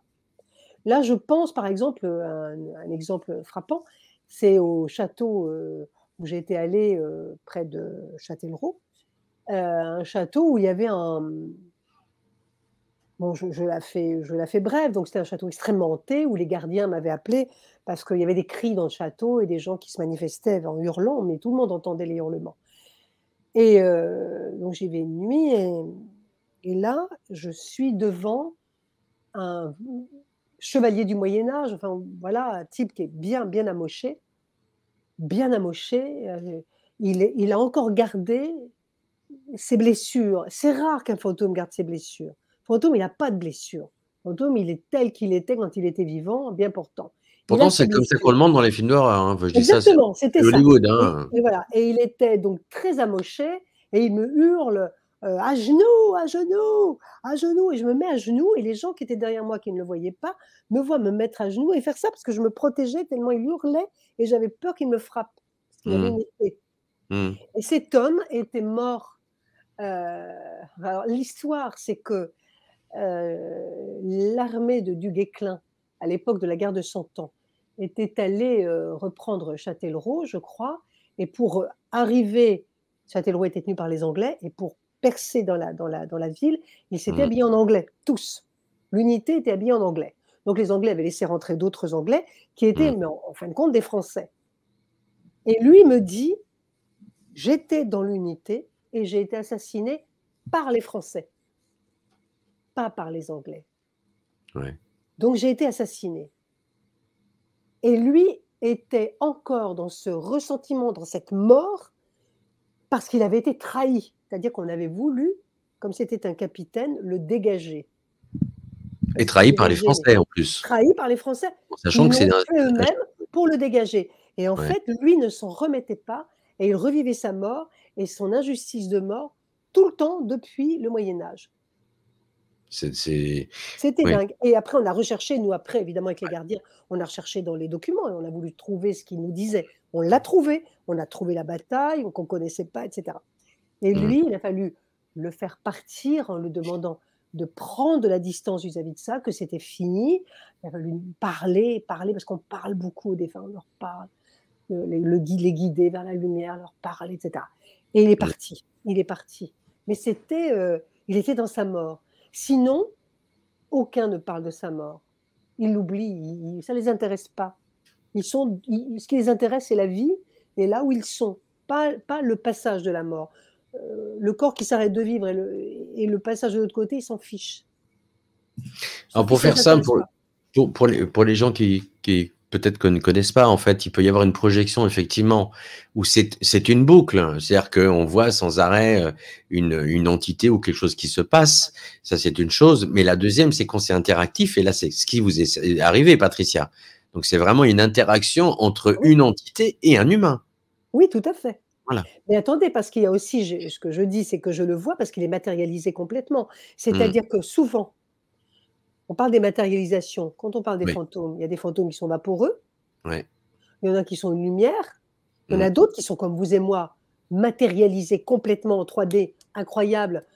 On a l'impression que si on va les toucher, on va toucher de la chair. Alors, ah, c'est mmh. pas possible. Mmh. Et puis, il y en a d'autres qui sont moitié matérialisés avec une, avec une matérialité étrange. Ou alors, la tête, pas le corps. Ou alors, des jambes, pas le buste. Ils font comme ils peuvent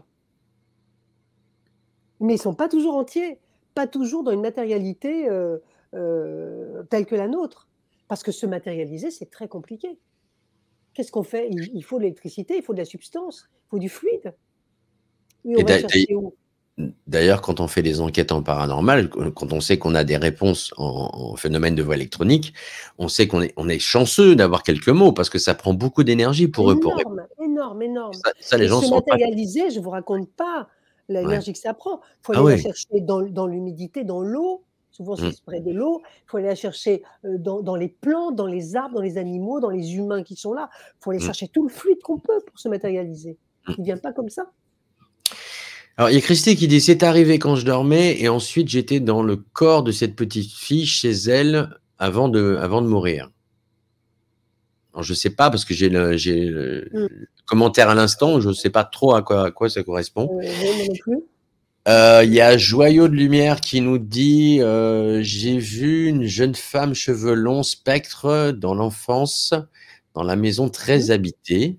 Mmh. Elle était observatrice, se déplaçait rapidement, mais on, se sent, on sentait une énergie d'ailleurs forte. Oui, c'est possible, très possible ça. Ouais. Alors, alors allez, on, va reprendre vite fait pour le petit truc, euh, enfin drôle, cocasse, on va dire. Euh, ce, vieux marin est âgé, est, âgé et une barbe souris, euh, avec un sourire, je pense, un ancien pêcheur. Donc c'est ça, c'est capitaine, capitaine Haddock. Non, mais ça vous parle sérieusement? Non. non Attendez, il faut que je réfléchisse, un marin. Ouais. Avec une barbe. Bon, ça, ça, je suis désolé, c'est un peu bateau, mais. C'est drôle, ouais, non, c'est intéressant. Je vais, je vais me pencher sur la question. Peut-être que j'aurai la réponse dans quelques jours ou. Euh, bah, là, euh, je ne connais pas. Vous me le direz. Popeye. Ah Pourquoi vous aimez les épinards? C'est marrant parce que depuis qu'on discute, je vois que vous avez un faux, un faux air de liane folie. On vous l'a jamais dit? Ah oui, non, on me l'a jamais dit. Non, non vous ne chantez pas? si sous ma douche. Il vaut mieux que ça reste là, d'ailleurs. Bah, en général, c'est ce qu'on dit. Oui, enfin. Euh, ouais, bref. Enfin, et, quelques mimiques de, Muriel Robin aussi, on l'a jamais dit. Ah non. Et eh ben voilà, ça y est, c'est fait. Bon, et eh ben sur, ces bonnes paroles, en tout cas, merci infiniment, Patricia Daré. Merci à vous de votre invitation. Merci, à tous ceux qui ont été là et qui sont restés avec nous. C'est vraiment sympa. Merci. Ouais, merci à tous, tous les internautes. Alors bien sûr, cette émission est à voir, à revoir, à partager. Attendez que le replay soit totalement terminé puisqu'on a eu un petit un petit souci technique, donc ça ce sera réglé, euh, vive la 4G. Ce sera réglé, je pense, euh, dans minute semaine. Voilà. En tout cas, euh, il sera toujours disponible. oui, encore, voilà. la, semaine, la semaine prochaine, que dis-je? Le mois prochain, je recevrai l'excellent Philippe Crétal qui lui a, écrit 13 histoires étranges dans le Nord et le Pas-de-Calais. Voilà. Intéressant. Est-ce que je peux dire, oui ou non, quelles sont les conditions pour que Patricia écrive? Parce qu'on en, a parlé hein, par téléphone, mais il y a des choses que je peux peut-être pas dire. Alors, je me rappelle plus ce que je vous ai dit. je me souviens plus ce que je vous ai dit. La forêt, l'isolement. Euh. Euh, pour que j'écrive? Ouais. Ah oui, ah oui. Ouais. Je m'enferme. Ouais. Mais vous vous enfermez à euh, l'extérieur. Ah non, alors en fait, j'écris. J'écris ce qu'on me dit d'écrire. Ouais. Le livre sur les Templiers, par exemple, j'ai écrit ce qu'ils m'ont dit d'écrire. Parce qu'il y a une communication auparavant qui a été confirmée avec une, une euh, communication de transcommunication instrumentale, donc euh, par des voies électroniques, euh, qui m'a bien spécifié que je ne pouvais pas écrire tout ce que je voulais. Et que le risque, si je écrivais tout ce que j'entendais, le risque était de succomber. Je n'ai pas, je n'ai pas bien saisi le, le, sens de cette phrase. Donc, il a fallu que je m'enferme constamment avec eux et, et avoir constamment l'autorisation d'écrire ce que j'écrivais. Donc, j'ai été toute seule, enfermée dans une maison, sans voir personne pendant au moins euh, deux mois, deux mois et demi. Voilà, ça, c'était la condition pour être Templiers. Et on devient vite. Euh, on a vite envie de sortir quand même. Hein. Il est temps que ça s'arrête au bout d'un moment. Oui, parce que ça a duré combien de temps votre expérience? Les, Templiers, ça fait, ça fait deux ans qu'ils sont en contact avec moi. Ouais. Parce que l'histoire a commencé il y a deux ans. Et la euh, finalisation de l'écriture. C'était là, c'était là, euh, là, parce, hein parce que c'est comme une aventure qui s'est vécue en temps réel. Donc, on l'a vécu en temps réel. Tout ce qui se mmh. passait, c'était en temps réel, en fait. Je n'ai pas raconté quelque chose qui s'est passé, ça mmh. se passait pendant que je l'écrivais. En tout cas, moi, ce que je peux remarquer, c'est que euh, Patricia Daré, c'est un invité, un invité, une invitée pardon, qui se mérite. Et donc, euh, merci pour euh, ce mérite. mais parce que c'est, on, a, on, a, eu beaucoup de mal à, déjà à savoir au téléphone, etc. Ah oui, oui, c'est vrai. Et, et, et, et, parce que ben, vous avez une renommée un petit peu internationale, il faut le dire. Oui, un petit peu. Non? Oui. Qu'est-ce qu'on. s'en fiche. Juste un peu. Ouais. On fait un peu, hein, franchement. je sais bien que vous vous en foutez, mais j'aime bien, j'aime bien, j'aime bien dire ça comme ça. Mais c'est gentil. Ouais. gentil. mais franchement, je m'en fous un peu. Ouais. Même bon.